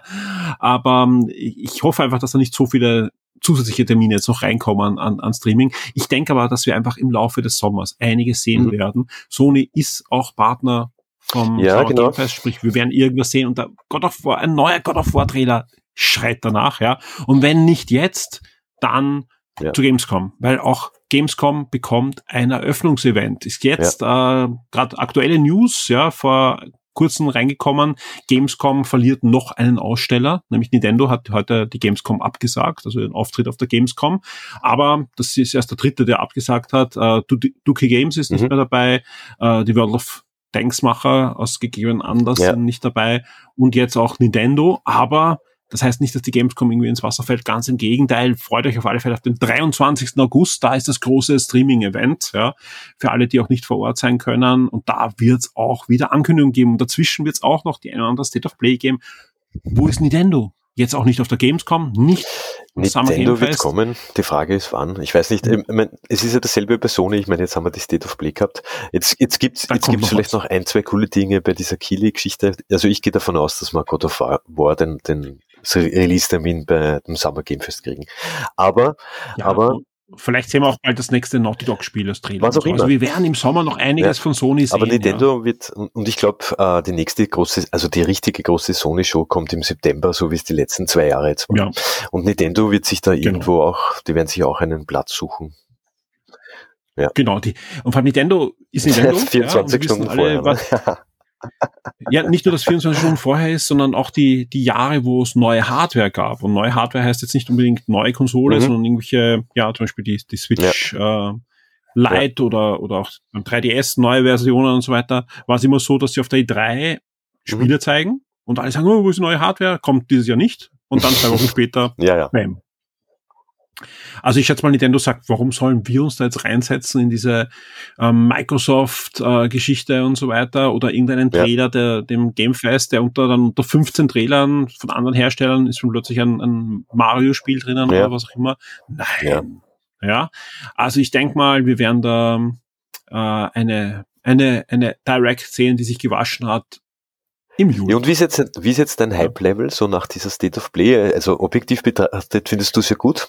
Bist du jetzt ein bisschen mehr gehypt, oder? Ich, ich habe den Vorteil, ich habe einen Tag vorher schon das Warhammer Nein, stimmt. Gehabt, ja, du bist ja, sowieso gehypt, was oder? geliefert hat. Ja, das, das, das sagen wir so, das, das hat ja. wirklich geliefert. Ja, jetzt die war wirklich so, dass die sowohl die Pflicht erfüllt haben, als auch mehrere Überraschungen gebracht mhm. haben, auf die ich mich freue. Ähm, und das heißt, für, für mich läuft die, diese nicht E3, aber ich, ich bin mir sowohl bewusst, dass sowohl das Warhammer-Event nur so ein, ein, ein, ein kleiner Happen für zwischendurch war, als auch dieses State of Play, wo Sony von Anfang an gesagt hat, bitte nicht zu viel erwarten, wir zeigen euch hier nicht das nächste Naughty Dog Spiel, wartet ja. euch das nicht. Und ich glaube, am 9. wird's richtig losgehen, weil, was wir auch jetzt langsam aber sicher erfahren, ja, äh, immer mehr Hersteller machen heuer kein eigenes genau. Streaming-Event. Ja. Ubisoft wie Nintendo ist aber auch kein Partner, sprich wir erwarten uns keine Ubisoft-Ankündigung, ja. aber Electronic Arts zum Beispiel wird am 9. dabei sein. Mhm. Devolver, ja, hat heute eine Pressemitteilung rausgeschickt mit einem extrem coolen Trailer, wo sie sagen, am 9. gibt's mindestens zwei neue coole Spiele von uns, ja, und, und, und. Also ich glaube einfach am 9. werden wir ich ordentlich schwitzen bei uns in der Redaktion und ihr da draußen hoffentlich, weil, weil sie ja nicht nachkommt mit, mit den Aufschreiben, welche Spiele ihr ja. äh, in den nächsten Monaten Gut, verfolgen wieder, wollt, wie die, das wie die sind. so eine ja. lange Show, gell? ja, ja. ja, da wird uns, ich, ich, das ist immer diese Zwiespalt, ja. Einerseits freue ich mich natürlich drauf, andererseits, ich sage ganz ehrlich, äh, je älter ich werde, umso mehr hasse ich diese Termine, ja. Und ich bin aber wirklich froh, sowohl am 9. als auch am 12. Wir haben glaube ich, ziemliche Vollbesetzung bei uns in der Redaktion. Wir werden das schön featuren können für euch. Sprich, wir haben alle News auf der Webseite, alle Trailer. Wir werden aber auch wieder Sammelnews machen. Wir werden in den nächsten Wochen dann ein oder andere Preview für euch servieren. Das ist auch ein gutes Stichwort äh, jetzt zum Abschluss von dem Gespräch. Der Nikolai hat eigentlich noch während dem Event schon an seinem VR-Special, VR 2 Special, PlayStation VR 2 Special gearbeitet, an dem er jetzt schon die letzten Monate eigentlich gesessen ist und es immer wieder aktualisiert, ja. Also wer sich nur irgendwie für dieses neue VR-System interessiert, lest euch den Artikel durch, da ist alles zusammengefasst. Alles, was man irgendwie weiß über dieses System, da drinnen ist es. Und das Schöne, der Artikel wird immer wieder aktualisiert, so auch gestern genau. während des Events. Ich glaube, vor dem Event hast du auch schon aktualisiert. Ja. dauernd ab. Es gibt, es gibt, es gibt ja schon äh, eigentlich eine, eine, gute Handvoll Spiele, die bestätigt und angekündigt sind. Also da kommt ja. schon einiges. Und jetzt durch die State of Play sind da auch ein paar wirklich äh, sehr vielversprechende entsprechende Titel jetzt dabei. Und ich glaube, das wird sich bis, also wenn es wirklich dann nächstes Jahr erst kommen sollte, wann auch immer jetzt der, der Release ist von dem Teil, ich glaube, da wird sich im Laufe dieses Jahres noch wirklich die Liste verlängern. Also das wird schon auf gut. jeden Fall. Vor allem, es wird wahrscheinlich auch Updates geben vom bestehenden Spiel. Ja, das ist sowieso noch die Frage, ob das Teil abwärtskompatibel sein wird oder ob sie, sicher. oder ob sie remaster, also nicht remastern, Nein, aber das ist halt, ich meine, anpassen werden sie schon müssen. Ich meine, Nein, also, also die, die, die Spiele sind sicher mal kompatibel. Glaubst du hundertprozentig kompatibel? Also, ich bin mir nicht sicher. Na, hundertprozentig nicht, weil es laufen ja jetzt schon manche Spiele nicht auf der PS5. Da gibt es ja, zwei, ja, Spiele. Ja. Ich glaube, das Star Trek-Spiel haben das schon angepasst. Also, ah, vielleicht gibt es schon ein Patch. Das glaube ich geht. Aber oder? am Anfang, ja. Okay, am Anfang ging es nicht. Ja? Also aber es ist, aber es ist in der Liste, alles es ist doch in dieser ähm, PlayStation Plus Liste von den Ubisoft Classics dabei. Inzwischen kannst du es auch ohne VR Ah spielen. ja, stimmt. Na, dann, okay. Kann sein, dass das Äh, wahrscheinlich, ja. Hey. wahrscheinlich. Oder du spielst auf der PS4. Hm, auch da Ja, aber kannst du niemand will Plus die haben. PlayStation VR 1 anhängen müssen. Wie auch immer. Auf alle Fälle kannst du es anhängen, kannst du spielen. Ja. Sprich, ich gehe davon aus, dass alles, was jetzt auf der, auf der VR 1, auf der PS5 Mhm. läuft, auch auf der PS äh, VR 2 läuft. Wie das mit den Controllern ist, wird man wissen. Es kann sein, dass du den, den alten Controller brauchst oder die neue Nein, das ich ich nicht. Keine Ahnung. Also du hast schon recht. dass Ja, das, du hast ja- das, Du hast ja ähm, keine, naja, die Kamera. Naja. das muss abwärtskompatibel sein. Ich meine, Sony hat versprochen, 20 große, Tit- 20 große, also was auch immer Ja. groß ist. Aber ich gehe davon aus, dass es auch Updates gibt, auch kostenlose Zum- Updates. Also das einfach, Ja, weil es gibt ja viele Spiele auch am PC, dass sie einfach bessere Texturen schnell hochladen. ja aber weißt du, Aber vielleicht bin ich da so verwöhnt von Sony und Xbox, keine Ahnung. ist, mh, tun, die tun sich Ja, da manchmal schwer, so wie Nintendo. Ne? Lass uns nicht negativ abschließen. Lass uns Ja, nicht ja. negativ abschließen. Nikolai, vielen, vielen Dank. Ihr da draußen, geht auf die Shock 2 Website, da gibt's alle Trailer, die Spiele, wenn, ihr- wenn ihr noch nicht drauf wart, ja, wenn euch irgendwas interessiert, was ihr da jetzt gehört habt, ihr hört äh, alle Trailer, habt ihr dort und alle Informationen, auch wann die Spiele nochmal erscheinen und so weiter. Es gibt eine Sammelnews, sprich, ihr braucht nicht suchen, sondern einfach nur nach State of Play eigentlich suchen. Ist auch direkt verlinkt auf der Startseite. Und wer sich für VR interessiert, auch das direkt auf der Startseite, das VR 2 Special von Nikolai. Nikolai, vielen Dank für deine Zeit. Ja, gerne. Und wir machen jetzt weiter mit, was kommt jetzt? Ich würde sagen, jetzt kommt die Release-Liste für die kommende Woche. Die Spiele-Neuerscheinungen der Woche. Ja, auch in so einer Woche erscheinen neue Videospiele und es geht los am 7. Juni mit The Elder Scrolls Online. Da gibt's eine neue Erweiterung, nämlich The High Isles. Und diese erscheint jetzt mal für den PC, in Kürze dann auch für die PlayStation und Xbox-Konsolen. Und wir bleiben noch am 7. Juni und wir bleiben auch noch bei Rollenspielen, aber kein Online-Rollenspiel, sondern ein waschechtes Action-Rollenspiel erscheint für die PlayStation 4, 5, Xbox One und Xbox Series, nämlich die Reforced Edition von Spellforce 3. Gab's ja auch schon für den PC, jetzt gibt's dann die Konsolenfassung von dieser überarbeiteten Version von Spellforce 3. Wir kommen zum 8. Juni und auch hier geht's um Überarbeitung, um Neuerscheinungen, also nicht Neuerscheinungen, sondern Wiederveröffentlichungen, nämlich Star Wars Knights of the Old Republic 2 erscheint am 8. Juni für die Switch. Und das Ganze hat eine Besonderheit. Während am 8. Juni jetzt mal das Spiel hauptsächlich so erscheint, wie es damals auch für die erste Xbox erhältlich war, erscheint äh, da ein kostenloser DLC. Hoffentlich bald. Es gibt auch kein Datum, wo so wird es zumindest versprochen, Inhalte zugänglich gemacht werden, die eigentlich geplant waren. Wir wissen alle, das erste Night of the Old Republic war ja von BioWare, das zweite wurde dann umgesetzt von Obsidian. Und die hatten da ziemlichen Stress am Schluss und mussten ganze große Abschnitte, die geplant waren, über Bord werfen und das Spiel wirkte genau aus diesem Grund dann auch am Ende ein bisschen unrund und unfertig, weil einfach hier viel fehlte. Und das soll gerade rekonstruiert werden. Es war ja damals schon der Fall, dass vieles davon auf der Disk eigentlich oben war, wenn man da Datenarchäologie betrieben hat, hat man da einiges finden können. Und ich bin sehr gespannt, ja, weil das heißt, wir können jetzt dann doch nach über einem Jahrzehnt vielleicht Knights of the Old Republic 2 zumindest mehr so spielen, wie sich die Entwickler damals eigentlich gedacht haben. Am 8. Juni erscheint auch noch The Circle Frontier. Das ist jetzt eine, ein Restart eines Shooters, eines Multiplayer-Shooters von Yaga, der eigentlich vor einigen Jahren schon erscheinen hätte sollen. Jetzt gibt's da mit Frontier eine Science-Fiction-Version, die jetzt auch wirklich erscheint für den PC. Am 9. Juni geht's weiter mit Tour de France 2022 für PlayStation 4, PlayStation 5, Xbox One, Xbox Series und den PC. Und man wird nicht glauben, es ist eine Rennspiel-Simulation rund um das wohl berühmteste Fahrradrennen der Welt.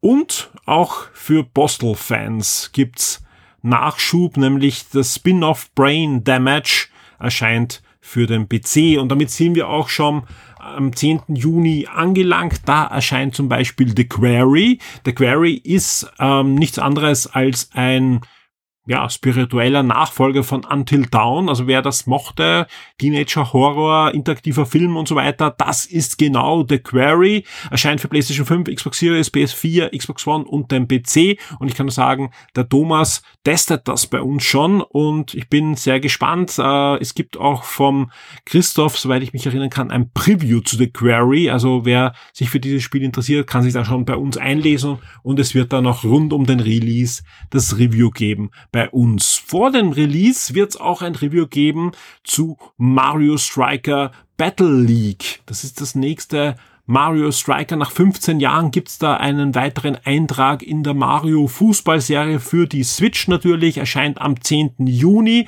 und eben vorher wird's bei uns das Review geben. Das testet der Christoph. Es gibt schon ein Hands-on Preview, war ja auch in den Charts in den letzten Wochen vom Clemens. Also ihr bekommt dann mehrere Meinungen hier zu diesem Spiel auf der Shock 2 Webseite, aber nicht nur das. In Kooperation mit Nintendo planen wir da auch ein bisschen was rund um dieses Spiel. Es wird ein Trivia wieder geben, es wird ein Gewinnspiel geben und einiges mehr. Also einfach die Augen offen halten. Es geht schon diese Woche los mit diesem großen Special rund um Mario Striker Battle League. Ebenfalls am 10. Juni erscheint auch noch ein Spiel zu Demon Slayer, also zu dieser Anime-Manga-Serie. Das Ganze wird als Beat'em Up Adventure Adventure beschrieben und sieht auch im Trailer danach aus, also sprich, man läuft herum und prügelt sich.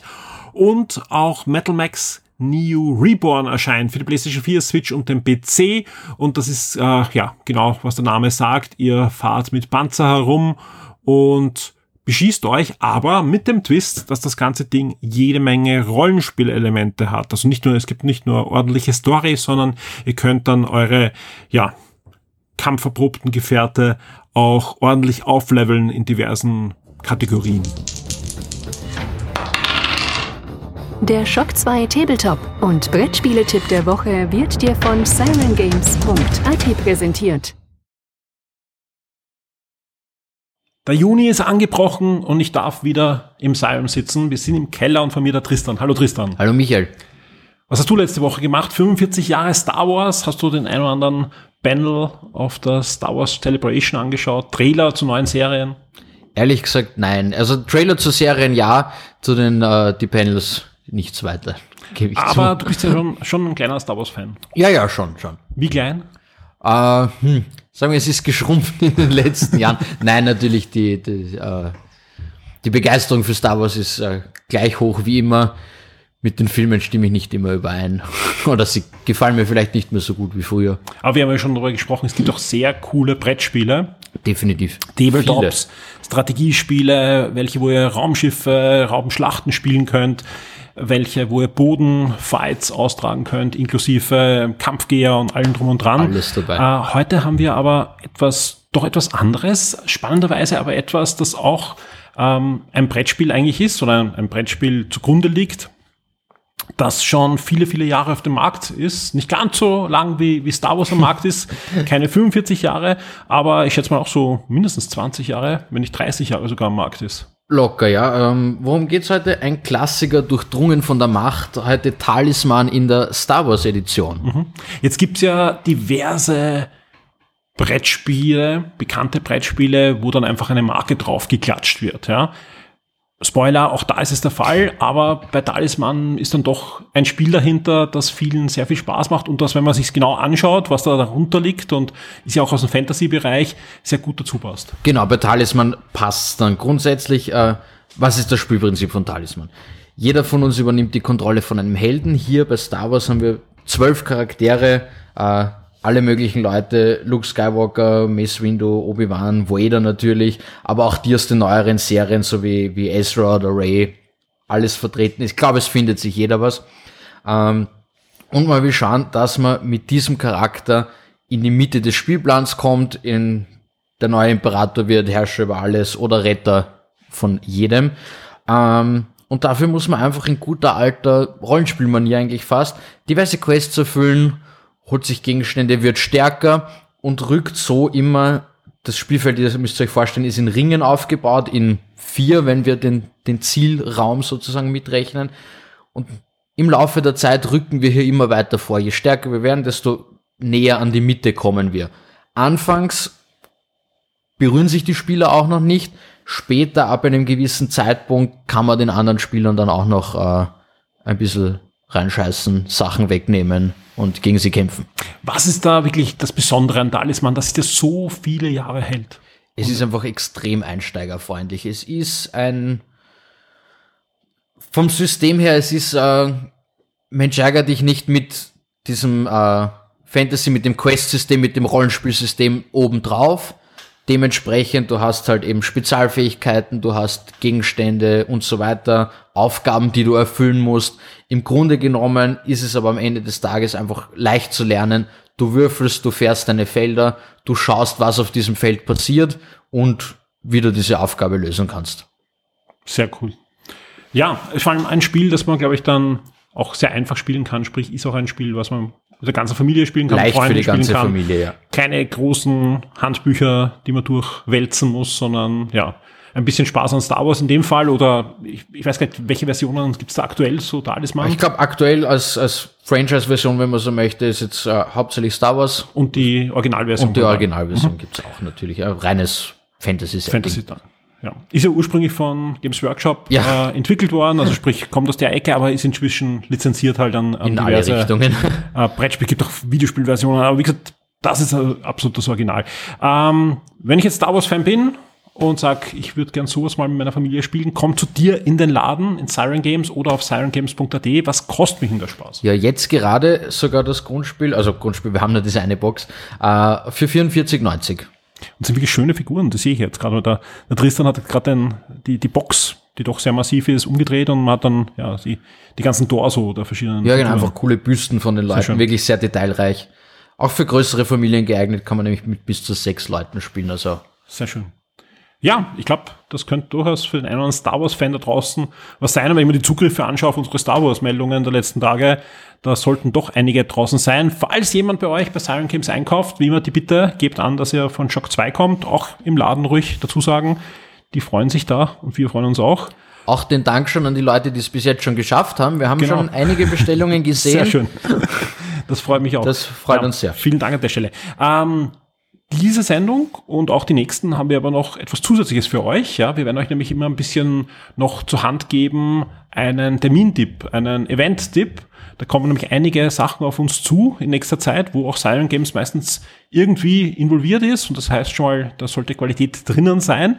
Und Tristan, was kommt denn in nächster Zeit auf uns zu? Ja, ähm, äh, von 10. bis 12.06., das ist jetzt dann das äh, kommende Wochenende, Freitag bis Sonntag, mhm. gibt's von unseren Freunden in der Area 52, die äh, Videospieler unter euch kennen, die vielleicht in Floridsdorf äh, Club oder halt genau, Location, wo man, wo man Videos spielen kann. Eine E-Sport-Location auch in den letzten Jahren geworden. Also, genau, ja. ja. Und in den letzten Jahren auch ein großes Interesse gezeigt an Brettspielen. Da kooperieren wir auch immer wieder, haben dort auch früher äh, Kartenspielturniere und sowas gemacht. Ähm, die haben auf jeden Fall jetzt eine, eine Festival Week, die Area 52 Festival Week.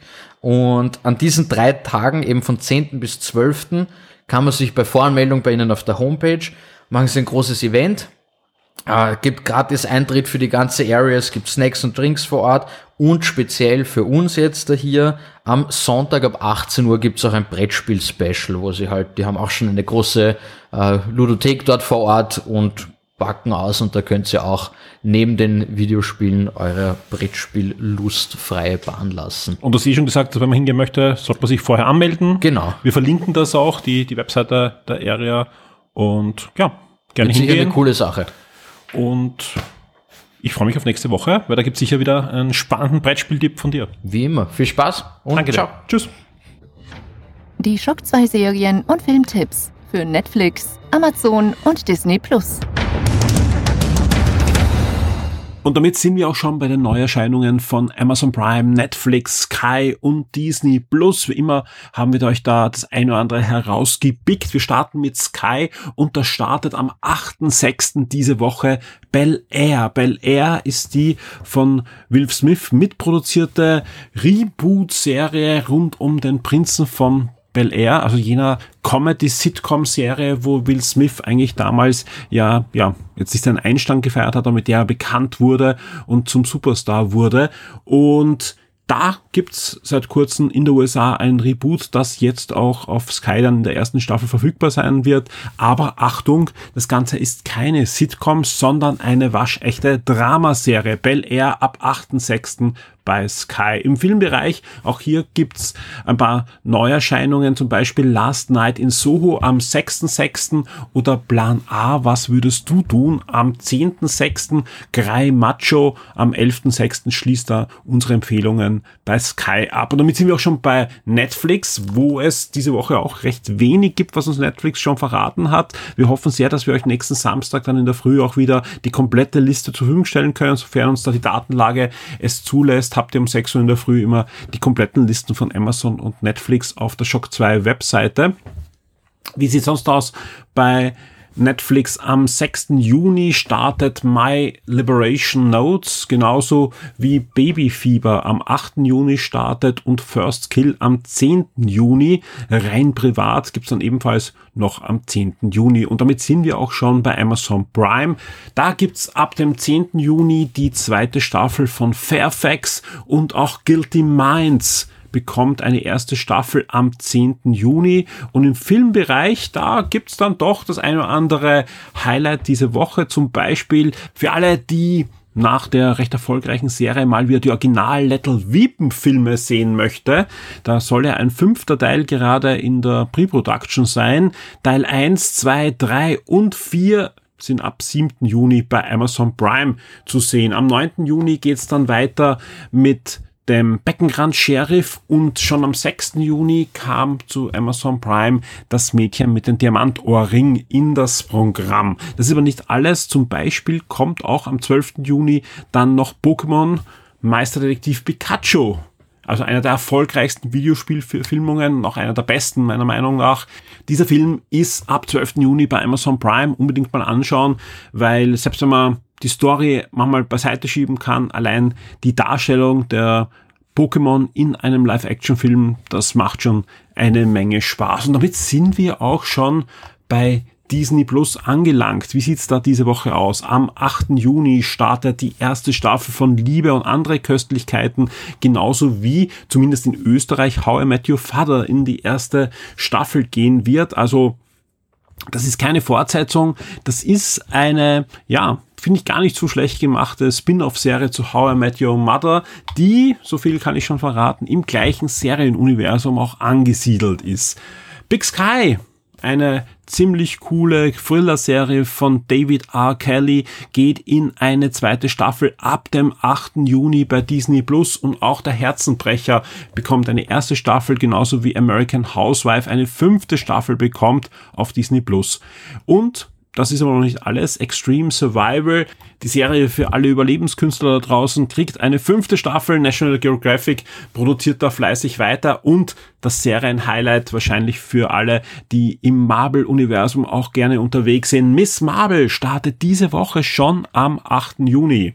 Die nächste MCU-Serie könnte ein heimliches Highlight werden. Nicht zuletzt war ja auch Miss Marvel im gescheiterten Avengers Videospiel für viele von euch da draußen auch ein echtes Highlight. Mal sehen. Also ich bin sehr gespannt, wie gut die Serie ankommt. Die Trailer machen Lust auf mehr. Ich werde mir die mit meiner Tochter gemeinsam anschauen. Ist eh auch da die Zielgruppe, denke ich mal, für die Serie. Mal sehen. Wir werden sicher in einer oder anderen Form hier im Podcast drüber sprechen. Spätestens am 13. Warum am 13.? Das hört ihr dann gleich am Ende dieses Podcasts. Da gibt es nämlich dann auch noch eine schöne Sendung für euch. Am 10. Juni gibt es aber noch einiges bei Disney Plus, weil das ist dann der Filmtag und da gibt es zum Beispiel die Dokumentation Jenseits der Unendlichkeit, Bass und die Entstehung von Lightyear. Warum? Lightyear kommt ins Kino. Das ist die, ja, die Vorgeschichte zum Spielzeug. Mehr dazu dann in der Filmvorstellung. The Kardashians, ein ABC News Special gibt's genauso wie die Shows auf Glück, Verlockende Falle, The Girls Next Door, Legends und Plan B ist auch hier verfügbar, nicht nur bei Amazon Prime. Das war also schon mit unseren Streaming Highlights für diese Woche. Ich hoffe, das eine oder andere ist für euch da auch dabei. Ich glaube, Miss Marvel wird auch diskutiert werden im Forum, auch wenn viele von euch wahrscheinlich nicht die, die Kernzielgruppe dieser Serie ist, denke ich, das könnte schon eine nette Erweiterung werden für das MCU und man munkelt ja auch den ein oder anderen großen Gastauftritt in dieser Serie Marvels, ja, der nächste große Film von Captain Marvel wird ja auch Miss Marvel enthalten, deswegen auch die Mehrzahl. Also man darf gespannt sein, in welche Richtung diese Serie uns führen wird.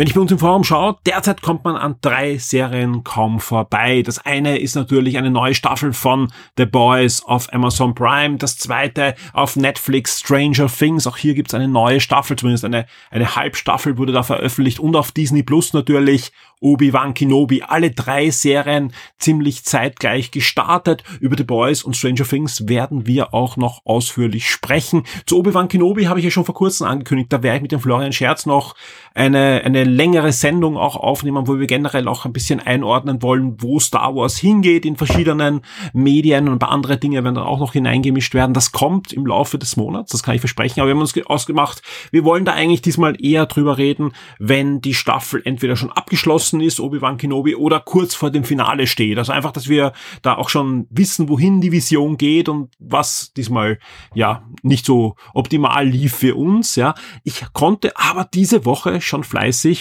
über die ersten drei Folgen von Obi-Wan Kenobi sprechen. Und zwar war ich eingeladen im Serienreif-Podcast des Standards. Das war eine wiederholte Einladung. Ich durfte dort schon öfters über Marvel reden, diesmal über Star Wars. Und ich konnte mit der Doris Prisching und mit dem Torben Bollerhof vom Standard über Obi-Wan Kenobi reden, aber auch generell über Disney Star Wars Serien, die schon verfügbar sind auf Disney Plus, aber auch welche, die jetzt auf der Celebration angekündigt wurden, die jetzt im August starten mit Andor und vieles, vieles mehr.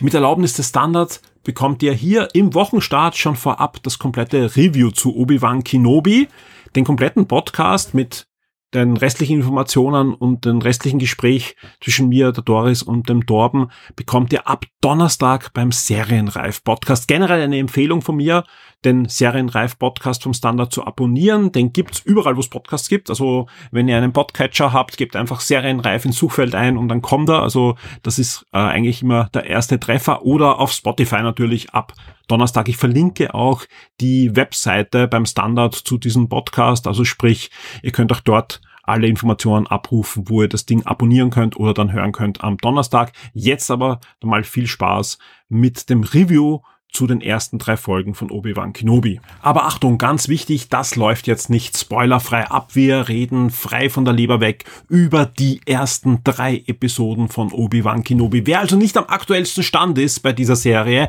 und nicht gespoilt werden möchte, der springt jetzt bitte auf den Zeitcode eine Stunde 45 und 45 Sekunden da geht's dann weiter mit diesem Podcast und das zahlt sich aus, weil es kommen noch die Filmtipps und es kommen noch einige coole Ankündigungen für die nächsten rund 14 Tagen auf Shock 2. Also einfach vorspulen oder vorspringen, einfach mit dem Zeitcode und ihr braucht keine Angst haben, dass ihr gespoilt werdet und ja, viel Spaß jetzt. Ich fühle etwas. Eine Präsenz, die ich lange nicht mehr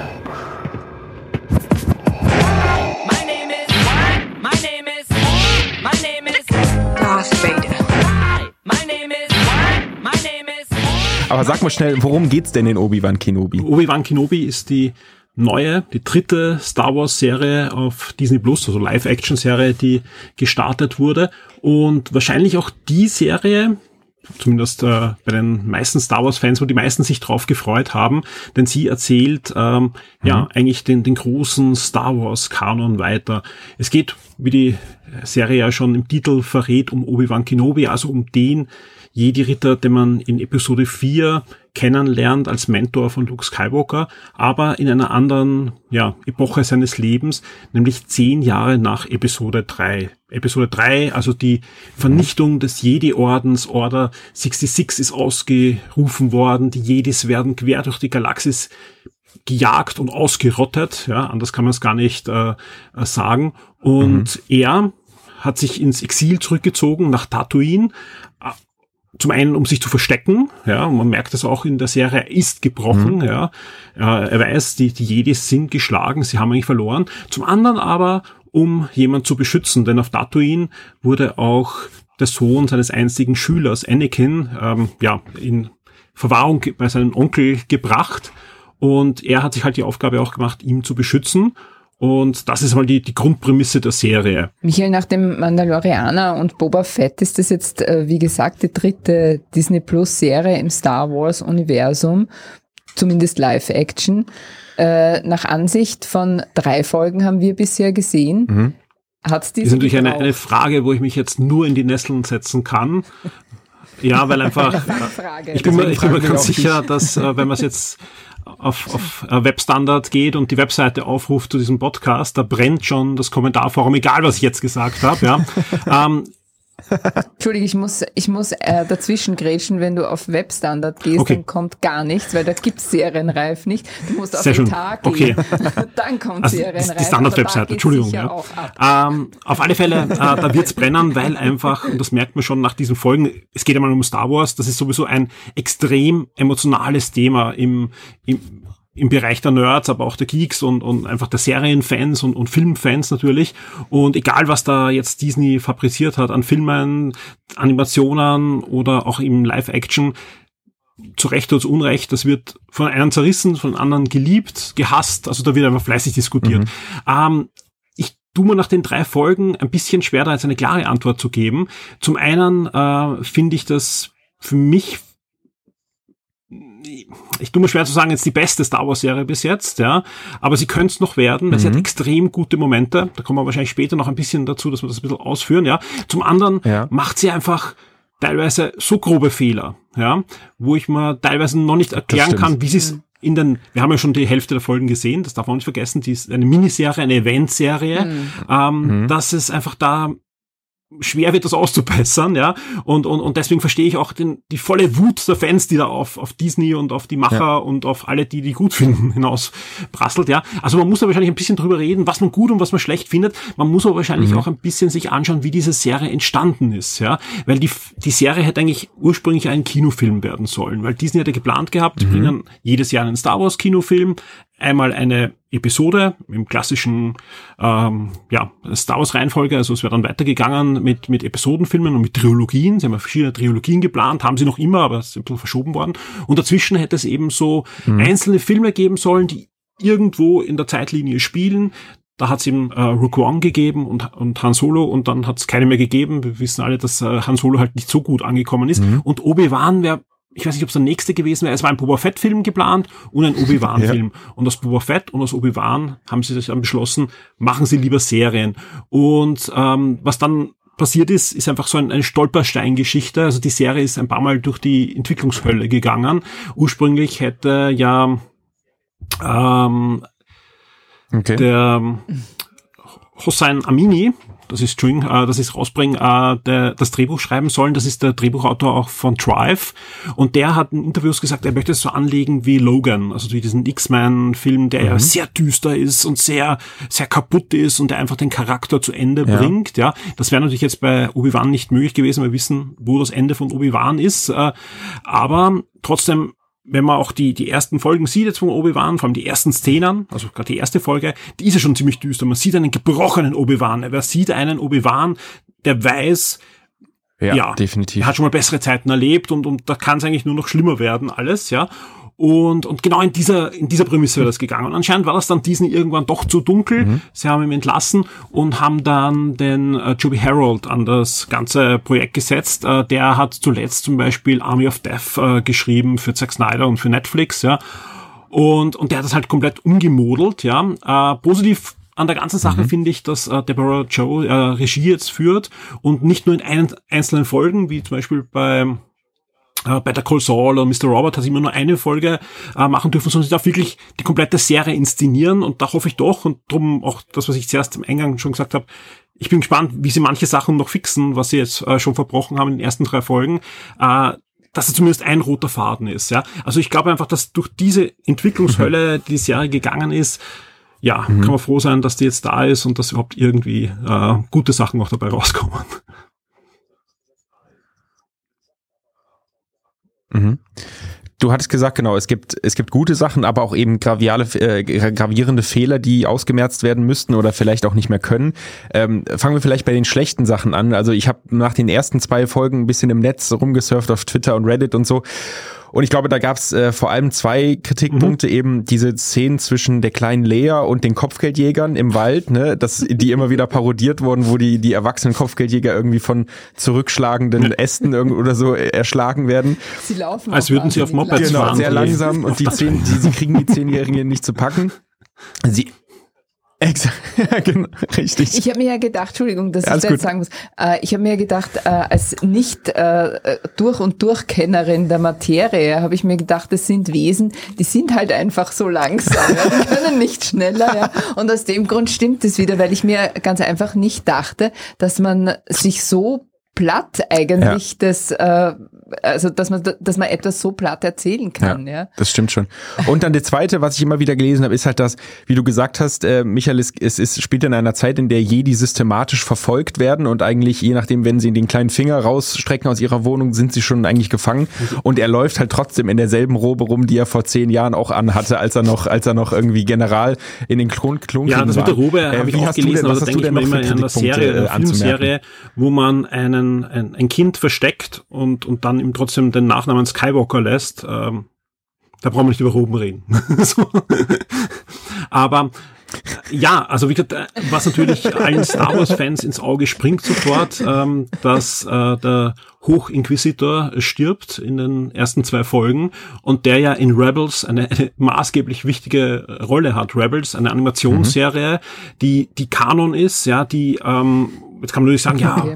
ihm interessieren Zeichentrickserien, aber das hat ja Disney von Anfang an klargestellt. Wir streichen so ziemlich alles, was äh, Star Wars ausmacht, Comics und, und Bücher, wir machen vieles neu, aber Clone Wars und, und Rebels sind Kanon und viele Dinge, die ja auch gut sind in der Serie jetzt bei Obi-Wan, kommen ja aus Clone Wars und Rebels. Viele Namen wurden da jetzt dann gedroppt, dann auch in der dritten Folge und so weiter. Also ich schätze mal, der, der stirbt, aber ich bin mir fast sicher, in den nächsten drei Folgen taucht er wieder auf. Ja, weil ich, so einen Fehler kann ich mir nicht vorstellen, dass sie machen, ja. Aber ansonsten, was mich an der Ja, Serie äh, wahrscheinlich, stört, sind, sind vor allem so Inkonsequentheiten, ja. Zum Beispiel eben, äh, die, die Verfolgungsjagd mit Lea ist ja nur so ein Punkt, ja. Äh, die, die, die kleine Darsteller be bekommt sowieso viel Hate ab, ja. Und das eigentlich zu Unrecht, weil wenn man sie anschaut, ist eine, eine gute Schauspielerin, ähm, hat ja auch ähm, schon Finde ich auch, ja. Filme, äh, zum Beispiel mit Bird Box, mit Ja. Sandra Bullock gemacht, tadellos und so weiter. Und auch sie macht von der Mimik und von der, von der ganzen, Mhm. von ihrem Auftreten, ich, geht sie als junge Carrie Fisher absolut durch. Also ich, ich finde ich,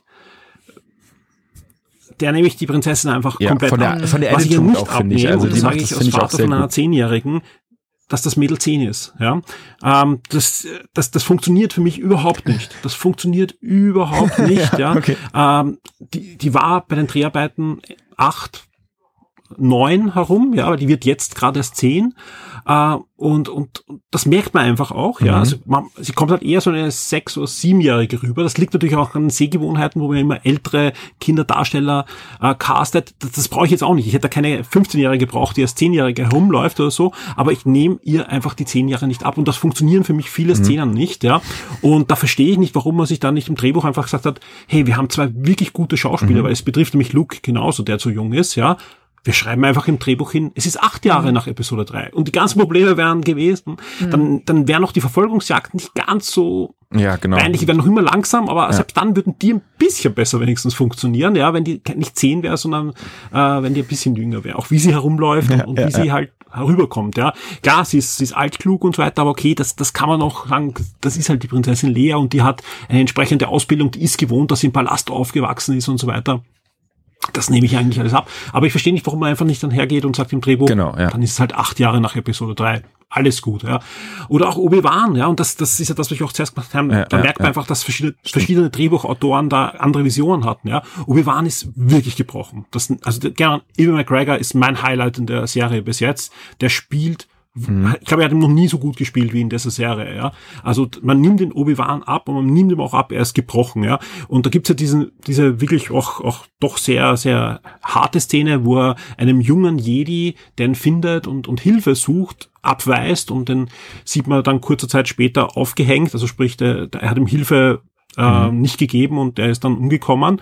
Und ich weiß nicht, keine fünf Minuten später sieht man ihn mit voller Energie mit Onkel Owen reden und sagen, ja, wenn Luke bereit ist, muss ich ihn ausbilden. Was jetzt? Ja, bist du jetzt der jede, der sich verkriecht, versteckt, gebrochen ist, oder bist du doch der, der die das Rebellion anfeuern will? das, das passt auch nicht zusammen. Und dann gibt es ein paar so Sachen äh, in, in der ganzen, in den ganzen Mhm. drei Folgen, die, die finde ich schade sind, ja, wo, wo anscheinend auch Disney oder wer auch immer da verantwortlich dann war, gerungen hat mit sich, Mhm. wie düster soll die Serie sein, äh, da, da, das ist noch schade und ich hoffe, dass die, die drei Folgen dann noch einiges wenigstens ein bisschen gerade biegen.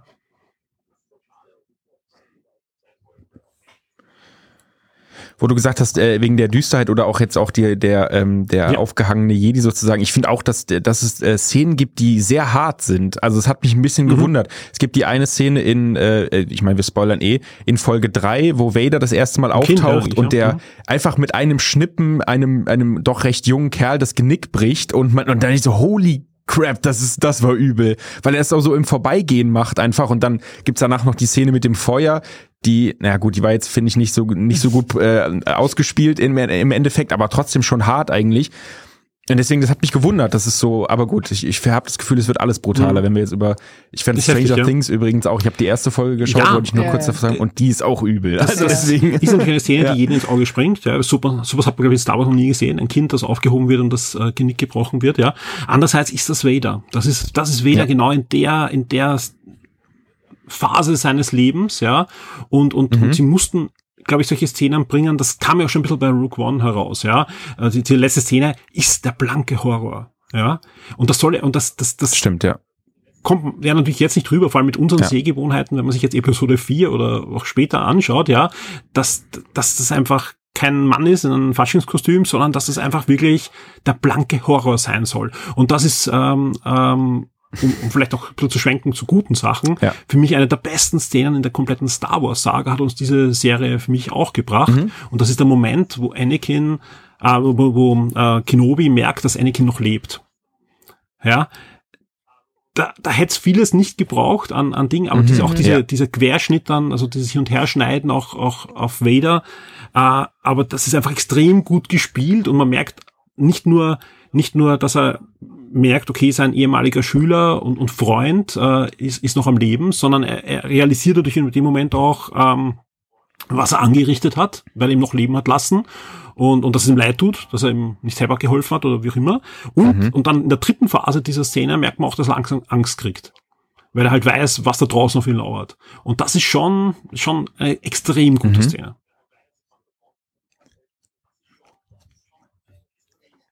Das stimmt.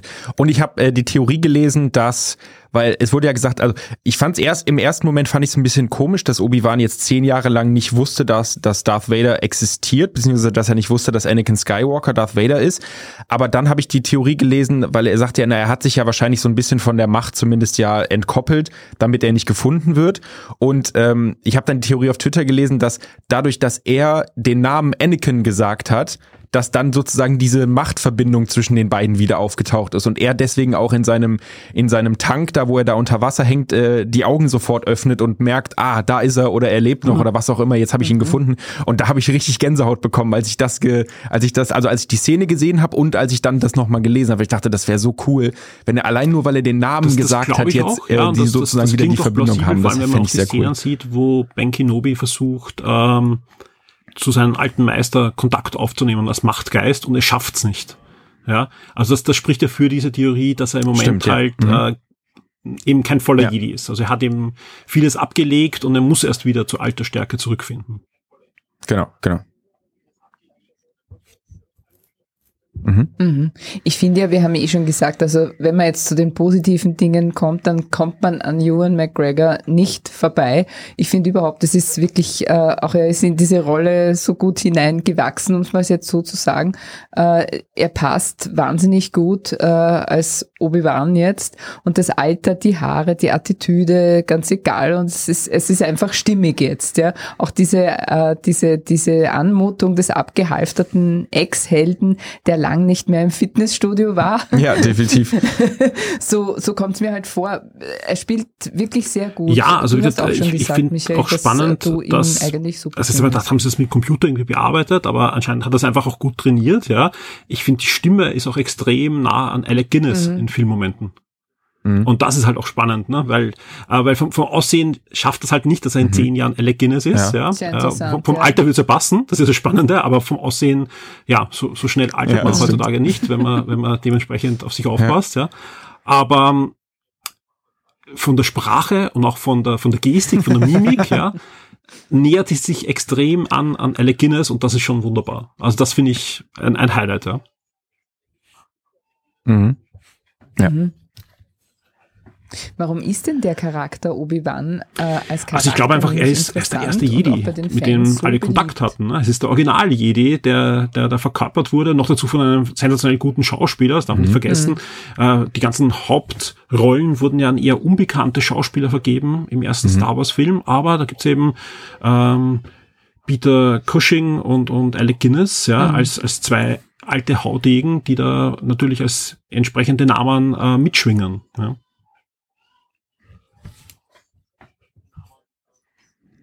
Mhm, mhm. Ähm, ich habe zu den Sets gelesen, ähm, dass viele Das ist Szenen in The Volume, wie es genannt wird, gedreht. Star Hast du schon mal davon gehört? verwurzelt, ja. Denn ähm, die wurde eigentlich ursprünglich auch von George Lucas Mhm. mitentwickelt und von ILM für die Star Wars Serie Star Wars Underworld. Das war eine Serie, die George Lucas entwickelt hat, bevor er äh, das Star Wars Franchise an, an Disney verkauft hat. Und circa 100 Folgen sind sogar da fertig geschrieben. Es gibt im Internet, wenn man ein bisschen recherchiert, sogar ähm, Material von dieser Serie. Es ist schon gedreht worden auch, ja. Und um die günstig zu produzieren, hat man sich überlegt, äh, wir haben ja das Problem, dass auch bei Episode 1, 2, 3 wurde ja viel digital gemacht und ab dann ging es ja dann los und die Schauspieler immer eigentlich in, im luftleeren Raum gedreht haben. Sprich, sie haben eine grüne oder eine blaue Wand hinter sich gehabt und mussten da mit Gegenständen, mit Personen, mit äh, gerenderten Sachen agieren, die es nicht gibt. Und um das dann einzufügen in das, in das ganze Schema, wurde das sehr aufwendig dann nachbearbeitet. Und um das zu vergünstigen und um den Schauspielern äh, die Möglichkeit zu geben, mit eigentlich existierenden Sachen zu agieren, hat man sich überlegt, man stellt große LCD-Wände auf im Studio, im Großen und Ganzen und projiziert da schon in Echtzeit die Effekte und die ganzen äh, Dinge. Und das macht man mit Videospiel-Engines eigentlich. Ja, das waren früher eigentlich eigentlich fast äh, untexturierte Polygon-Einheiten und später immer aktuellere. Und jetzt sind wir eben bei der Unreal 5 Engine, die da jetzt ähm, gerade veröffentlicht wurde auch für die Videospiele. Und die ist eigentlich ja an der Fotorealismus schon sehr, sehr nahe dran. Sprich, die Schauspieler stehen in der Wüste, die stehen auf der Burg, die stehen im Raumschiff, äh, wissen, da kommt gerade ein Meteorit auf das Raumschiff geschossen, können sich dementsprechend schnell ducken und erst nachher wird das dann noch schön, ein bisschen schöner noch gerendert, aber da muss gar nicht mehr so viel passieren heutzutage. Der Nachteil von dem Ganzen ist, wenn man es weiß, sieht man es nach kurzer Zeit. Am Anfang war das schon ziemlich spektakulär und man hat sich gefreut, dass die Schauspieler jetzt plötzlich ähm, eben mit den Sachen besser agieren können. Inzwischen denkt man sich, hu, das ist billig. Mhm. So schnell gewöhnt man sich dran. Ich habe äh, ich habe eine ich habe eine kurze Vox Folge drüber geschaut über diese Technologie und da wird auch gesagt, dass diese ganzen Special Effects Designer viel glücklicher sind Ja. jetzt damit unter anderem, weil sie jetzt eben nicht mehr nur in der Post Production irgendwie das dann hinhämmern, sondern eben live bei der Produktion dabei sind beim Dreh und live anpassen müssen und äh, die finden das auf jeden Fall klasse und äh, haben da sehr viel Spaß dran. Und das zweite, was ich sagen wollte, ist, habe ich gerade vergessen. Moment, jetzt muss ich kurz überlegen, was war das zweite, was ich sagen wollte. Ah ja, genau, dass sie beim Mandalorianer ja das äh, auch schon eingesetzt haben und es da wichtig war, weil ja die ganze Rüstung reflektiert und shiny ist und sie meinten, dass es im Greenscreen Ja. sofort aufgefallen wäre, weil halt die Reflexion nicht funktioniert hätte oder wäre viel mehr Arbeit gewesen und so reflektiert es halt realistisch von dieser shiny Rüstung und ähm, man muss es nicht aufwendig noch im Post-Production machen, also faken, dass es jetzt gar keine Reflexion eigentlich da war, weil die ist ja da. Es ist ja, das existiert ja im Hintergrund und das äh, fand ich sehr spannend. Ich muss ja sagen, ich habe noch äh, ein bisschen gesucht, wo das äh, gedreht wurde äh, anfangs, bevor ich natürlich auch eben auf diese technischen Details gestoßen bin und habe ja dann äh, die äh, für mich sehr überraschende, aber irgendwie auch erfreuliche Erkenntnis gewonnen, dass äh, zum Beispiel äh, Episode 1 äh, in Tunesien teilweise gedreht wurde, was ja auch ein bisschen so ausschaut wie die äh, momentanen Wohnhöhlen von äh, Obi-Wan. Genau. Äh, wo ich mir natürlich sofort dachte, okay, super war, die sind da zurückgekehrt, aber sind sie leider gar nicht. Und was dann noch dazu kommt, ist äh, diese äh, Tunesien-Szenen von Episode 1 Mhm. sind auch, äh, dort ist auch der englische Patient gedreht worden. Ach was. Und, das Und auch schon Episode 4. Ganz, wusste ich nicht. Ja. Michael, du hast es sicher alles gewusst. Ah, wirklich, ne, schau. äh, aber ich finde es irgendwie so toll, wenn ich mir denke, ja, da ist äh, ähm, äh, Ralph Fiennes ist dort gelegen. Ja, genau. Am selben auf, Ort, auf oder? Tatooine, genau. Ja, aber Und es gibt halt auch, jetzt, es gibt äh, auch noch, also es ist jetzt eine Touristenattraktion, wenn man hinfährt. Äh, Das wird auch immer wieder schade eigentlich. renoviert, dass es nicht umfällt, die Kulissen. Ja, Ah ja. Verdammt. aber es war schon äh, direkt, äh, also jetzt rein optisch würde ich sagen, war es schon ein Zitat, oder? Von Ja, Episode ja, und, 1, und, vor allem, das so und vor allem von Episode Das 4. hat schon so ja, weil es, spielt ja zwischen Wie 3 und 4. in Ah, aber das ist genau, das, das, das hat man einfach auch äh, da genommen. Das Ja, ist ja auch okay. genau der, ich sage jetzt mal Bauernhof, die Farm, auf der Luke aufwächst. Ja? Und, und es sind ja auch generell viele, viele Zitate drinnen. Ja? Er schenkt ihm ja ein Spielzeug zum Beispiel, ja? dieses genau, Raumschiff, ja. was dann sein Onkel wegwirft, ja? was aber wohl dann wieder aufgehoben wird, weil dieses Raumschiff mit dem äh, spielt Genau, auch ja. noch in Episode 4 dann herum. Ja? Und noch viele andere Dinge sind, sind ganz klar Zitate an, an Episode 4 Ja. oder an Episode 3, ja, weil das einfach natürlich dazwischen ist, oder natürlich an Episode 1, weil natürlich auch Anakins Mutter auf Tatooine aufwächst und, und der, der Planet ja generell, Mhm. ja, obwohl er ja äh, am weitesten weg ist von der, vom hellsten Punkt der Galaxie, wie wir wissen, ähm, ist er dauernd bei Star Wars im Mittelpunkt, wenn man sich gerade die Serien anschaut. Genau. Äh, wer aber jetzt sagt, hm, das ist die Technik, äh, mit der wäre ich nicht so viel warm und man sieht das, ja. Die, die gute Nachricht für die ist, die nächste Star Wars Serie Andor, die schreibt sich jetzt schon auf die Fahnen, wir verwenden diese Technik kaum. Ja, die wollen reale Settings und drehen quer oder haben gedreht jetzt quer Ah, okay. durch äh, UK, ja, auf diversen Standorten und, und die soll, so wie Rook One, möchte das, Mhm. das Gefühl vermitteln, halt äh, eher in diese Episode hineinzukommen. Okay. okay. Mhm, sehr interessant. Reden wir ein bisschen über die Zeit, äh, in der Obi-Wan spielt. Äh, also spielt er in einer Zeit, die zumindest, was die Filme angeht, sträflich, sträflichst unterrepräsentiert ist, nämlich was passiert zwischen Episode 3 und 4, dieser Zeitraum. Wie gelangt das Imperium zu so großer Macht? Wie wird nach Darth Vader zu dem, äh, oder wie wird Darth Vader zum ultimativen Bösen, dass er ab Episode 4 ist? Michael, findest du, dass Auf alle Fälle. Also wie gesagt, egal, ob es jetzt gut oder schlecht wird, schließt? da, da muss man mit Ja sagen. Also das, es ist, es ist so, es gibt ja diverse andere Medien da auch drinnen, die in dieser Episode spielen, Mhm. ja. Aber ich glaube, dass wir im, im, im Fall von Obi-Wan am Ende irgendeinen neuen Bastelstein bekommen. Ist ja auch bei Rebels der Fall gewesen. Also wenn man Rebels sieht, da bekommt man jede Menge Bastelsteine, die dazwischen spielen oder auch am Ende von Clone Wars gibt es ja da ein, zwei Dinge, die da man erfährt, was mit verschiedenen Charakteren passiert und so und, und wie die dann positioniert werden für die zukünftigen Filme. Und ich glaube, das wird da jetzt auch der Fall sein. Also das zeichnet sich ja schon ab und gerade die Entwicklung von Vader ist ja Gott sei Dank in den letzten Jahren in anderen Medien schon sehr gut gezeichnet worden, aber da ist man lange nicht am Ende und, und ich hoffe einfach, dass am dass alle Puzzlesteine am Schluss zusammenpasst. Da- Das ist eher die Befürchtung als, als Fan von mir, dass, dass sich Disney dann irgendwie verzettelt und, und dann eben Sachen, die sie vor zwei Jahren erst äh, entwickelt haben, schon wieder streichen und das, das würde ich nicht gut finden. Ja, also ich habe, ich habe, ich verdau noch immer die, die, die Legends, also Ja. sprich, wo Disney ja übernommen hat, Müssen- äh, Lucasfilm, dass sie einfach alles weggeworfen haben, was, was man 30 Jahre gelesen und gesehen hat. Ähm, sie sollten jetzt aufpassen, dass sie wegen in ihren Kanon wenigstens äh, Ja. Konsens drin haben.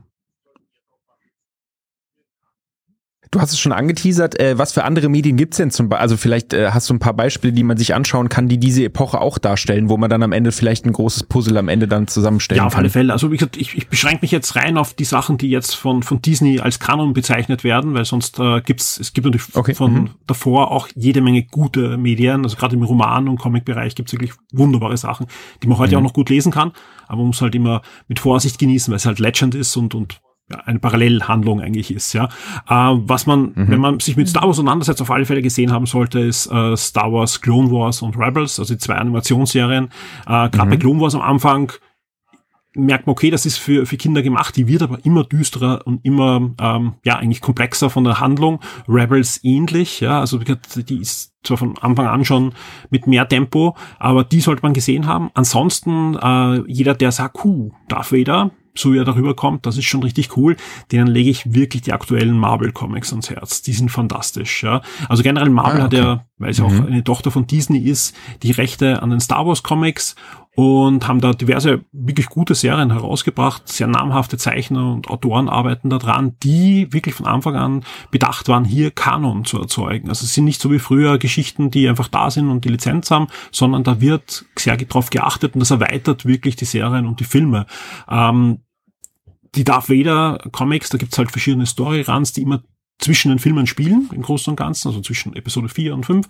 Der aktuelle mhm. spielt dann nach Imperium schlägt zurück und der bezieht sich aber trotzdem sehr auch auf diese Zeitepochen, wo jetzt auch Obi-Wan ist. Man merkt einfach, dass da vieles fehlt. Ja, Gibt's, da geht es auch um Szenen, die gedreht worden mhm. sind, ursprünglich von George Lucas und dann rausgeschnitten wurde, aber zum Beispiel in den Romanen zu den Filmen, die auf den Dreh Originaldrehbüchern basieren, noch drinnen sind, wo man einfach merkt, puh, Vader hat echt arge Konflikte mit dem Imperator und will ihn eigentlich von Anfang an stürzen.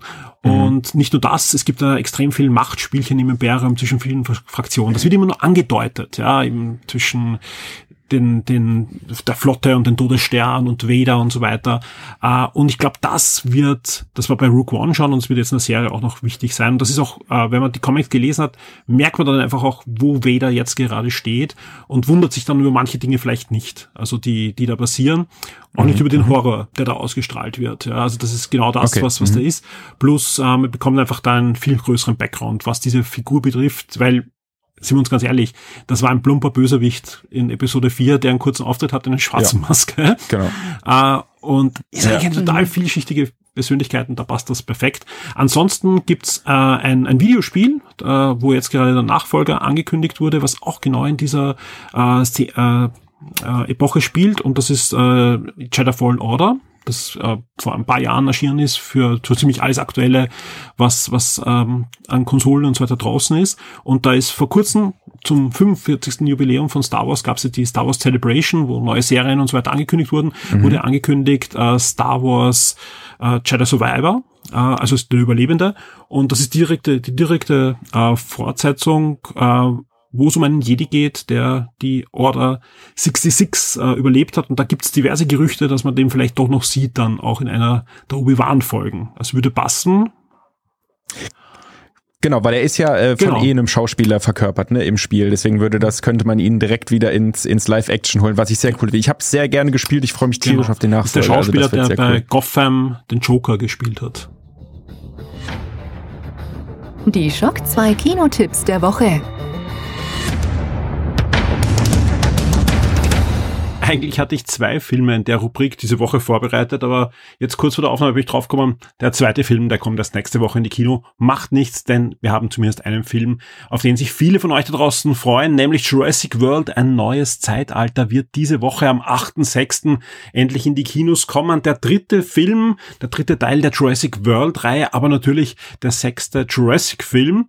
Also nach der ersten Jurassic Park-Trilogie gab es ja jetzt die Jurassic World-Trilogie und die soll ein krönender Abschluss werden, denn auch die Hauptdarsteller der ersten Trilogie werden jetzt wieder vereint hier mit dabei sein und man darf gespannt sein gab ja zahlreiche Trailer, viele Verschiebungen im Forum, wird schon fleißig diskutiert. Dazwischen gab es ja noch die Animationsserie bei Netflix. Und was soll ich groß viele Worte verlieren rund um Jurassic World? Ein neues Zeitalter. Vor allem, wir wissen alle, da draußen gibt es vor allem einen Mann. Einen Mann, der freut sich auf alles, was mit Jurassic Park, Jurassic World in Verbindung steht, hat wahrscheinlich eine der größten Sammlungen an Jurassic Spielzeug in Europa, wahrscheinlich sogar weltweit. Ich rede natürlich von Hans-Peter Glock und ich kann mit voller Freude ankündigen, im nächsten Wochenstart gibt's ein Review, ein Review zu Jurassic World, ein neues Zeitalter mit dem Hans-Peter und er schaut sich davor den Film nicht nur einmal an, das kann man auch schon gewiss sagen. Also es wird auf alle Fälle ein sehr kompetentes Review werden und freut euch auf den nächsten Wochenstart mit diesem Review. Und damit biegen wir endgültig in die Schlussgerade ein in diesem überlangen Wochenstart Plus und ich hoffe, die beiden Plus-Segmente haben euch zugesprochen. Also ich glaube, da gab es genug Abwechslung, sowohl den langen Bereich über die State of Play als auch dann den doch sehr ausführlichen Ausschnitt aus dem kommenden Serienreif-Podcast beim Standard. Wie gesagt, die ganze Folge gibt's dann am Donnerstag bei den Kollegen vom Standard zu hören. Und bei uns hier gibt natürlich jetzt die Vorschau auf die kommende Woche, die einiges zu bieten haben wird in, in vielfältiger Art und Weise. Natürlich, es ist die Nicht-E3-Woche. Ja, es ist jetzt die Woche, wo es wirklich zur Sache geht. Also nach dieser Woche können wir dann endgültig sagen, ja, dieses Jahr ist ein bisschen schwach, was die E3 betrifft, auch ohne E3 oder mit E3. Aber ich denke mal, es wird hier Highlights geben. Es hat sich letzte Woche ja schon abgezeichnet.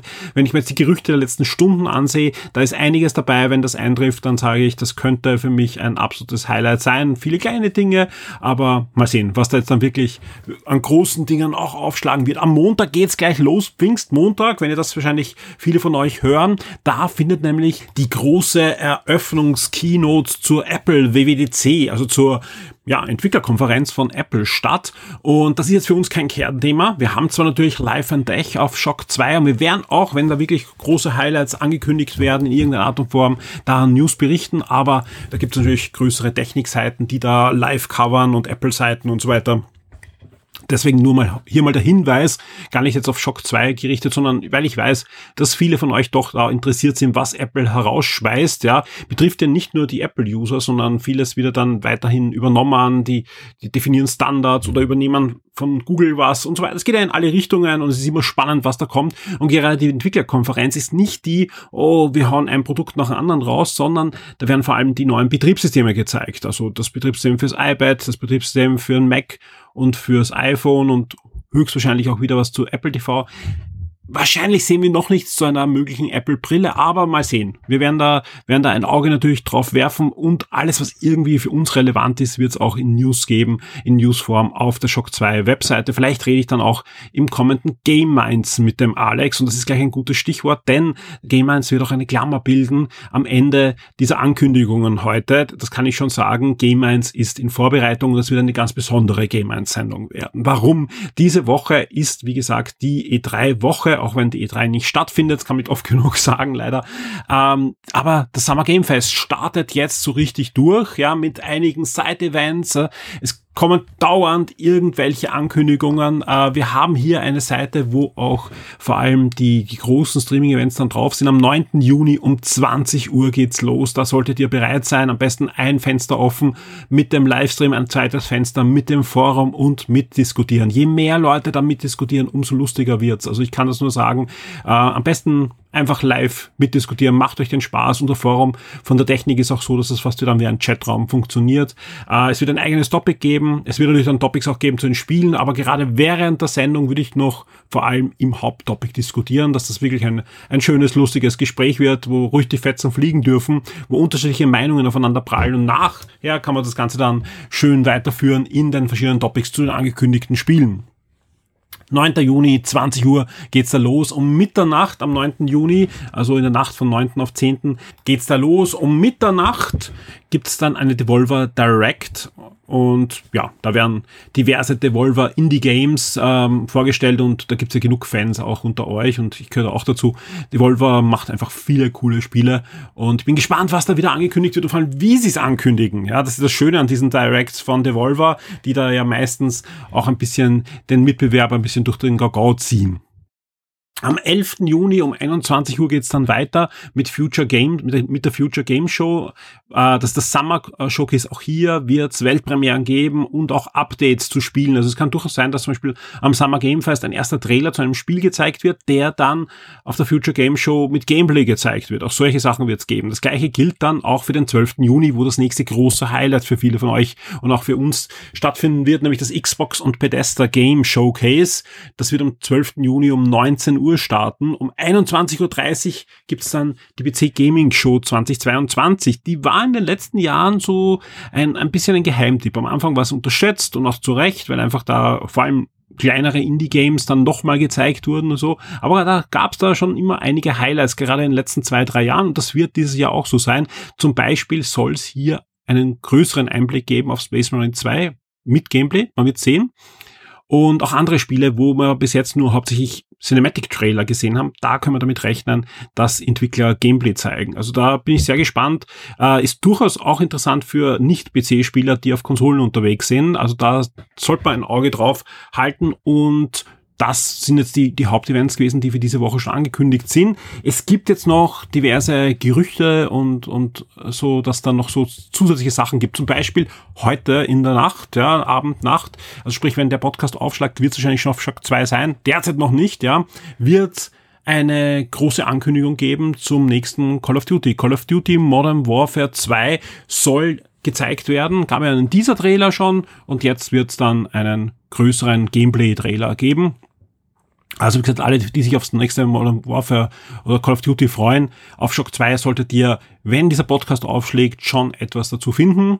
Ähm, ja, wenn noch nichts passiert ist, dann kurze Zeit später. Aber auch, ich bin mir sicher, dass halt diverse äh, Entwickler dann eben auf den Showcases Trailer zeigen und dann noch zusätzlich Sachen veröffentlicht werden mit Gameplay. IGN macht ja auch seit einigen Tagen eine Art Summer Showcase, wo zum Beispiel Gameplay zu Sonic und so weiter rausgefallen ist. Also der Kompass. Also machen wir gar keine Sorgen dass wir da eine schöne Woche mit einigen großen Highlights bekommen. Zusätzlich, und das habe ich auch schon angekündigt, starten wir diese Woche auch ein sehr schönes Special rund um Mario Strikers Battle League mit Trivia, mit Gewinnspiel, mit Review natürlich rechtzeitig. Preview findet ihr jetzt schon und da weiß ich auch, da freuen sich viele drauf. Wir werden schauen, dass einige Reviews noch dazwischen noch veröffentlicht werden. Da ist einiges in Arbeit. Comic Review habe ich gesehen, dass äh, schon in, im Anflug ist, auch ein paar andere Dinge kommen. Also da macht euch keine Sorgen, auf der Shock 2 Webseite wird es genug Content geben und ich bin schon gespannt, wie da die Zugriffe sein werden.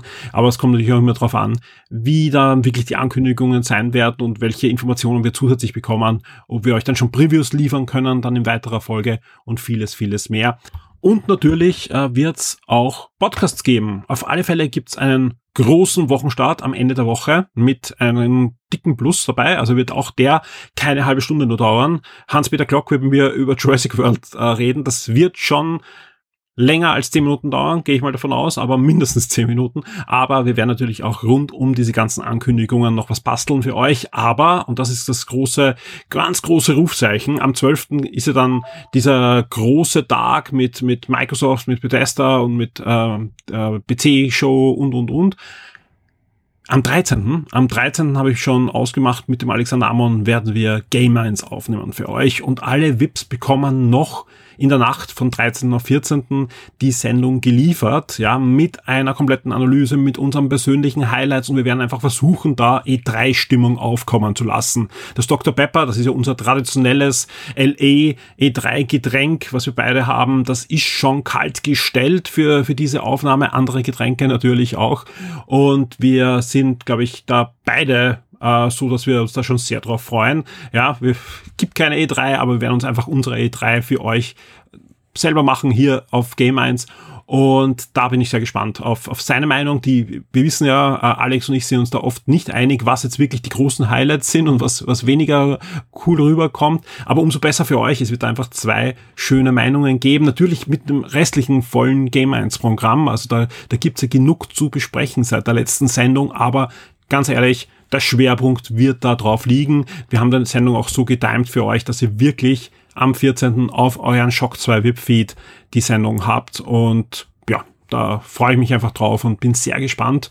Jetzt freue ich mich aber auf diese Tage mit möglichst vielen Ankündigungen. Wird auch anstrengend sein. Wir wissen das. Solche Pressekonferenzen sind für uns in der Redaktion immer sehr anstrengend. Aber, und da glaube ich, kann ich für alle Redakteure reden, wir freuen uns genauso wie ihr da draußen auf die neuen Ankündigungen.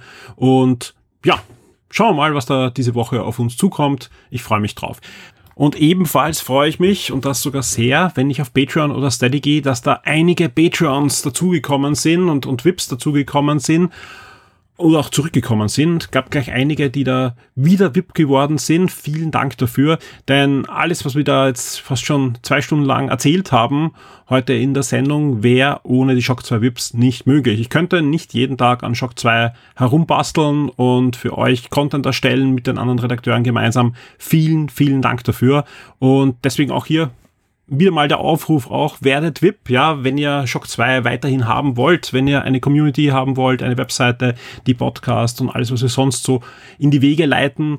Jeder einzelne VIP sorgt dafür, dass wir auch in Zukunft sehr unabhängig arbeiten können und vor allem einfach auch das Ganze überhaupt machen können. Also es sichert einfach schon sehr viele Grundkosten ab bei Weitem leider nicht alle, aber es sorgt einfach vor allem auch dafür, dass wir mehr Zeit mit Content verbringen können. Man darf nicht vergessen, dass Shock 2 da sehr viele Arbeiten schon im Hintergrund passieren, die nichts mit den eigentlichen Inhalten zu tun haben. Von der Buchhaltung bis zu Serverarbeiten, ja. Natürlich die ganzen Kontakte mit den Industrien, dass wir die Testmuster bekommen, dass wir äh, Kinovorstellungen vorab besuchen können für euch und, und, und. Da geht super viel Zeit hinein, ja. Und auch hier helfen VIP-Beiträge, dass wir einfach mehr Zeit hier drauf werfen können, ja, und dann bleibt natürlich auch wieder mehr Content über.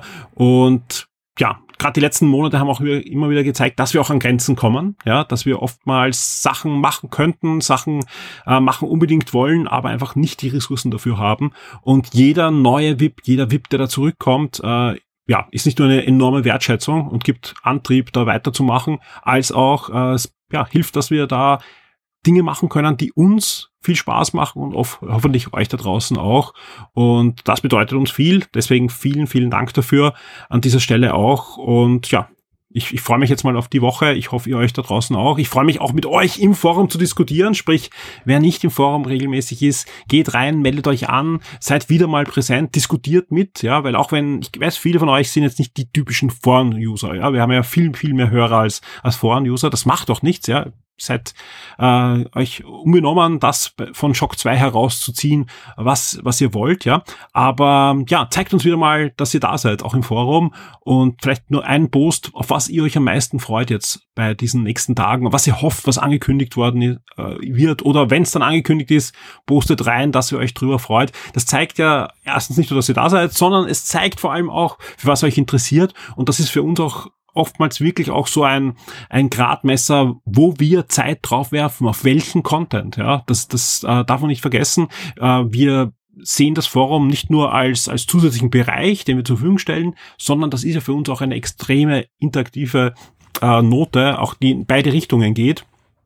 Und äh, wer, wer Podcasts hört, weiß, wie oft wir direkt auf Feedback eingehen, dann Sachen ändern oder auch erklären, warum wir es nicht ändern können. Also wir, wir lesen. Wir lesen das Forum und äh, nicht nur das, wir, wir schreiben natürlich dort auch zurück. Wir sind im Forum selbst und deswegen, ja, vielen Dank auch an alle, die da aktiv sind. So, wir haben die zwei Stunden geknackt, ja, und das war äh, eigentlich gar nicht so von Anfang an geplant, aber es hat sich die Woche dann schon abgezeichnet, dass wir einfach sagen können, wir machen da, wir machen nicht zwei oder drei Podcasts, sondern wir geben euch einen Wochenstart jetzt am Schluss zur Hand, ja, vor allem weil ich auch nicht weiß, jetzt wann jetzt wirklich die nächste Sendung diese Woche aufschlagen kann, wegen diesen ganzen äh, Sachen, die da gerade im Fluss sind. Und wir wissen eben noch nicht, wie viele Events gibt's dann jetzt wirklich, wie viele Streams werden gecovert von uns, wie viel Content kommt da noch zusätzlich, aber es kommt einiges und auch im Podcast-Bereich, aber jetzt habt ihr mal nochmal zusätzlich rund zwei Stunden zum Hören.